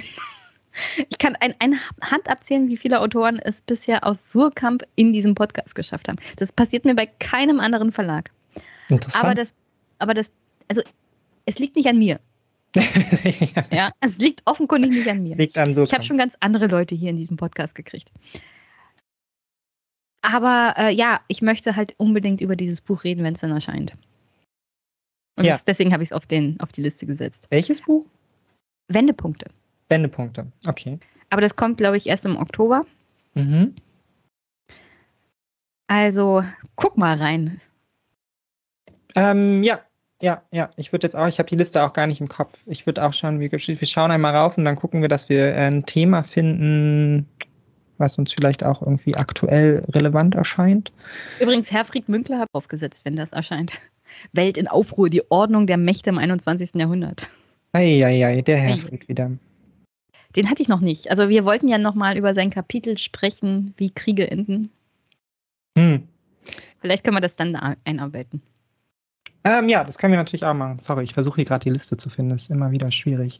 Da, da haben wir sie. Okay. Ähm, okay, aber es ist auch einfach viel, ja. Ich glaube, da muss ich auch noch. Ich habe schon wieder was runtergestrichen. Du hast schon wieder was runtergestrichen? Ja. Naja, man muss die sich ja dann auch immer anschauen, weil ich meine jetzt bei Wendepunkte am Übergang zum autoritären Jahrhundert, obwohl, es, obwohl das macht, doch, das checkt man, worum es geht. Bei manchen ist man sich immer nicht so sicher, auch bei welchen, die ich hier raufpacke. Ich weiß zum Beispiel nicht, worum es bei Doom geht. Ähm, ach so, ja, genau. Doom, ähm, naja, ist letztendlich eine Geschichte der, der, der Katastrophen, wenn man so will. Also der großen, ist natürlich ein Buch, was im Zuge der Corona-Krise entstanden ist. Mhm. Und dann halt eben so den Rückblick macht auf die großen Katastrophen und wie Katastrophen quasi unser Leben und unseren Umgang miteinander bestimmen. Aber ich habe auch noch ein, angelesen. Also ich habe es hier, aber ich, ich wollte es eigentlich mal im Urlaub mitnehmen, aber es war mir zu schwer. Ähm, also es ist ein dickes Buch. Das ist ein dickes Buch. Es ist ein wirklich dickes Buch. Es ist ein schönes Buch, aber es ist ein sehr dickes Buch. Ähm, keine, keine Angst, dafür habe ich dir äh, sozusagen eine Dreierkonstellation an Büchern von Jared Diamond draufgepackt. Krise, Kollaps und Arm und Reich. Ja, mhm. also das ist auch so historisch. Er selber ist ein Biologe. Darüber müssen wir sicherlich nächstes Jahr dann Stückchen für Stückchen reden. Also alle diese Bücher, die Jared Diamond geschrieben hat, eine Offenbarung. Ja. Ja, wie ich meine, wir können ja auch mal wieder Innenpolitik machen oder so. Ja, ver versuchen wir innenpolitisch mal was zu finden. Genau, ich schaue mal, dass wir innenpolitisch was finden. Genau, finde ich gut. Okay, dann machen wir hier einmal den Wechsel. Wunderbar. Außenpolitik macht uns sonst verrückt. nee, ja, ich glaube, dieser Wechsel tut auch immer schon äh, so ganz gut, bevor man sich dann nur noch in den Sphären beschäftigt. Ich neige dann auch immer dazu, die Innenpolitik so ein bisschen liegen zu lassen, weil ich dann keinen Bock mehr habe auf Aiwanger, Söder und Co. Also das nächste Mal, wenn wir reden, ist sicherlich äh, Bayern und Hessen-Wahl. Ja, genau, genau. Das auf jeden Fall, ja. Ja, ja, ja, das wird ja jetzt alles wieder steil. Da kann man auch mal über den Konservatismus reden und so. Ja, also ich habe äh, auch ganz, ganz fest vor, das technisch noch umzusetzen, dass ich mir das live angucke ab 17.30 Uhr und dann die Verkündung. Wenn ich das technisch umgesetzt bekomme, können wir das ja live machen. Ah, okay, ja, das, das ist auch lustig. Das finde ich auch. Also, dass man das mal irgendwie bei Twitch oder so, damit äh, im Twitch-Universum mal was Vernünftiges politisches ich, ich muss sagen, ich war in der Sommerpause gut begeistert und unterhalten. Denn es gab im politischen Twitch-Universum so dezente Auseinandersetzungen, wo sich dann jeder gegenseitig irgendwie den Anwalt hat. Und ja, in, jeder, halt in jedem nicht, ne? Bericht ähm, oder in jedem Video von diesen Twitch-Leuten war eine, ich schicke dir übrigens eine Unterlassungsklage. Ach, Hammer. Das verstehe ich auch null, was da abgeht. Ich habe, ich habe nicht verstanden, worum es ging. es war nur sehr unterhaltsam. Ja. Nee, man sieht halt immer so 17 Leute irgendwie geführt in den Videos, weil es halt eine Reaktion auf die Reaktion der Reaktion der Reaktion ist.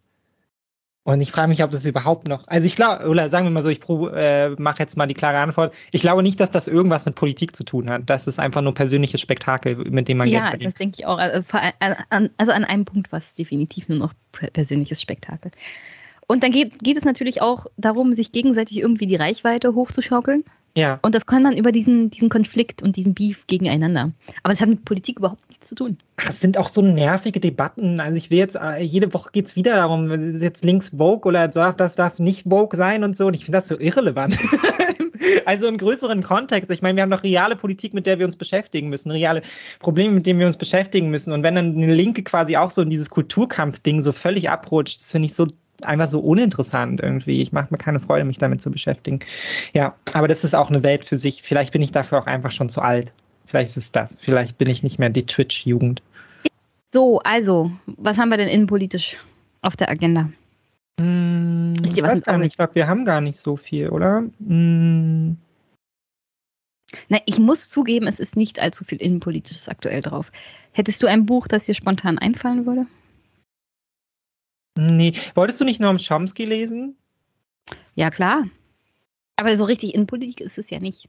Ja, okay, man könnte jetzt so die Konsensfabrik, die politische Ökonomie der Massenmedien, kann man jetzt natürlich anhand von politischen medialen Entwicklungen hier besprechen. Ähm, war es hier nicht noch irgendwas, was ich so ganz interessant fand? Oder wir machen wieder was Historisches? Oder was warte ich denn hier gerade? Ach so, das fand ich auch gar nicht so schlecht. Die Wiedererfindung der Nation, warum, sie äh, warum wir sie fürchten, warum wir sie brauchen. Das fand ich auch ganz interessant. Welches ist denn das? Ähm, das ist von Aleida Assmann. Oh, das hatte ich mittlerweile. Hatte ich das noch drauf? Das ist am 9. Januar 2022 hinzugefügt. ist eine Weile her, ja. Ja. Ich meine, da ist auch noch die Verlockung des Autoritären von Anne Applebaum. Oh, das finde ich auch nicht schlecht. Das wäre ja auch was Innenpolitisches. Ja. Ja. Und das liegt ja auch schon eine ganze Weile. Das ist das zweite Buch, das ich praktisch hinzugefügt habe. Ja, dann lass uns das doch machen. Das ist doch gut. Okay, Anne Applebaum, sehr gut. Das ist auch nicht so dick. Ja. Finde ich gut, okay. Ja, Verlockung des Autoritären, warum antidemokratische Herrschaft so populär geworden ist. Okay, ja, das finde ich gut. Sehr gut. Äh, das andere von Almeida finde ich jetzt gerade nicht. Habe ich das schon? Ach nee, da ist es ja. Stimmt. Stimmt. Nee, darüber müssen wir auch mal sprechen. Ja, aber zuerst die Verlockung des Autoritären. Das passt so ja. gut in die Zeit. Dann können wir vielleicht erklären, warum die AfD so verlockend ist. Ja, genau. Okay, machen wir so. Wunderbar.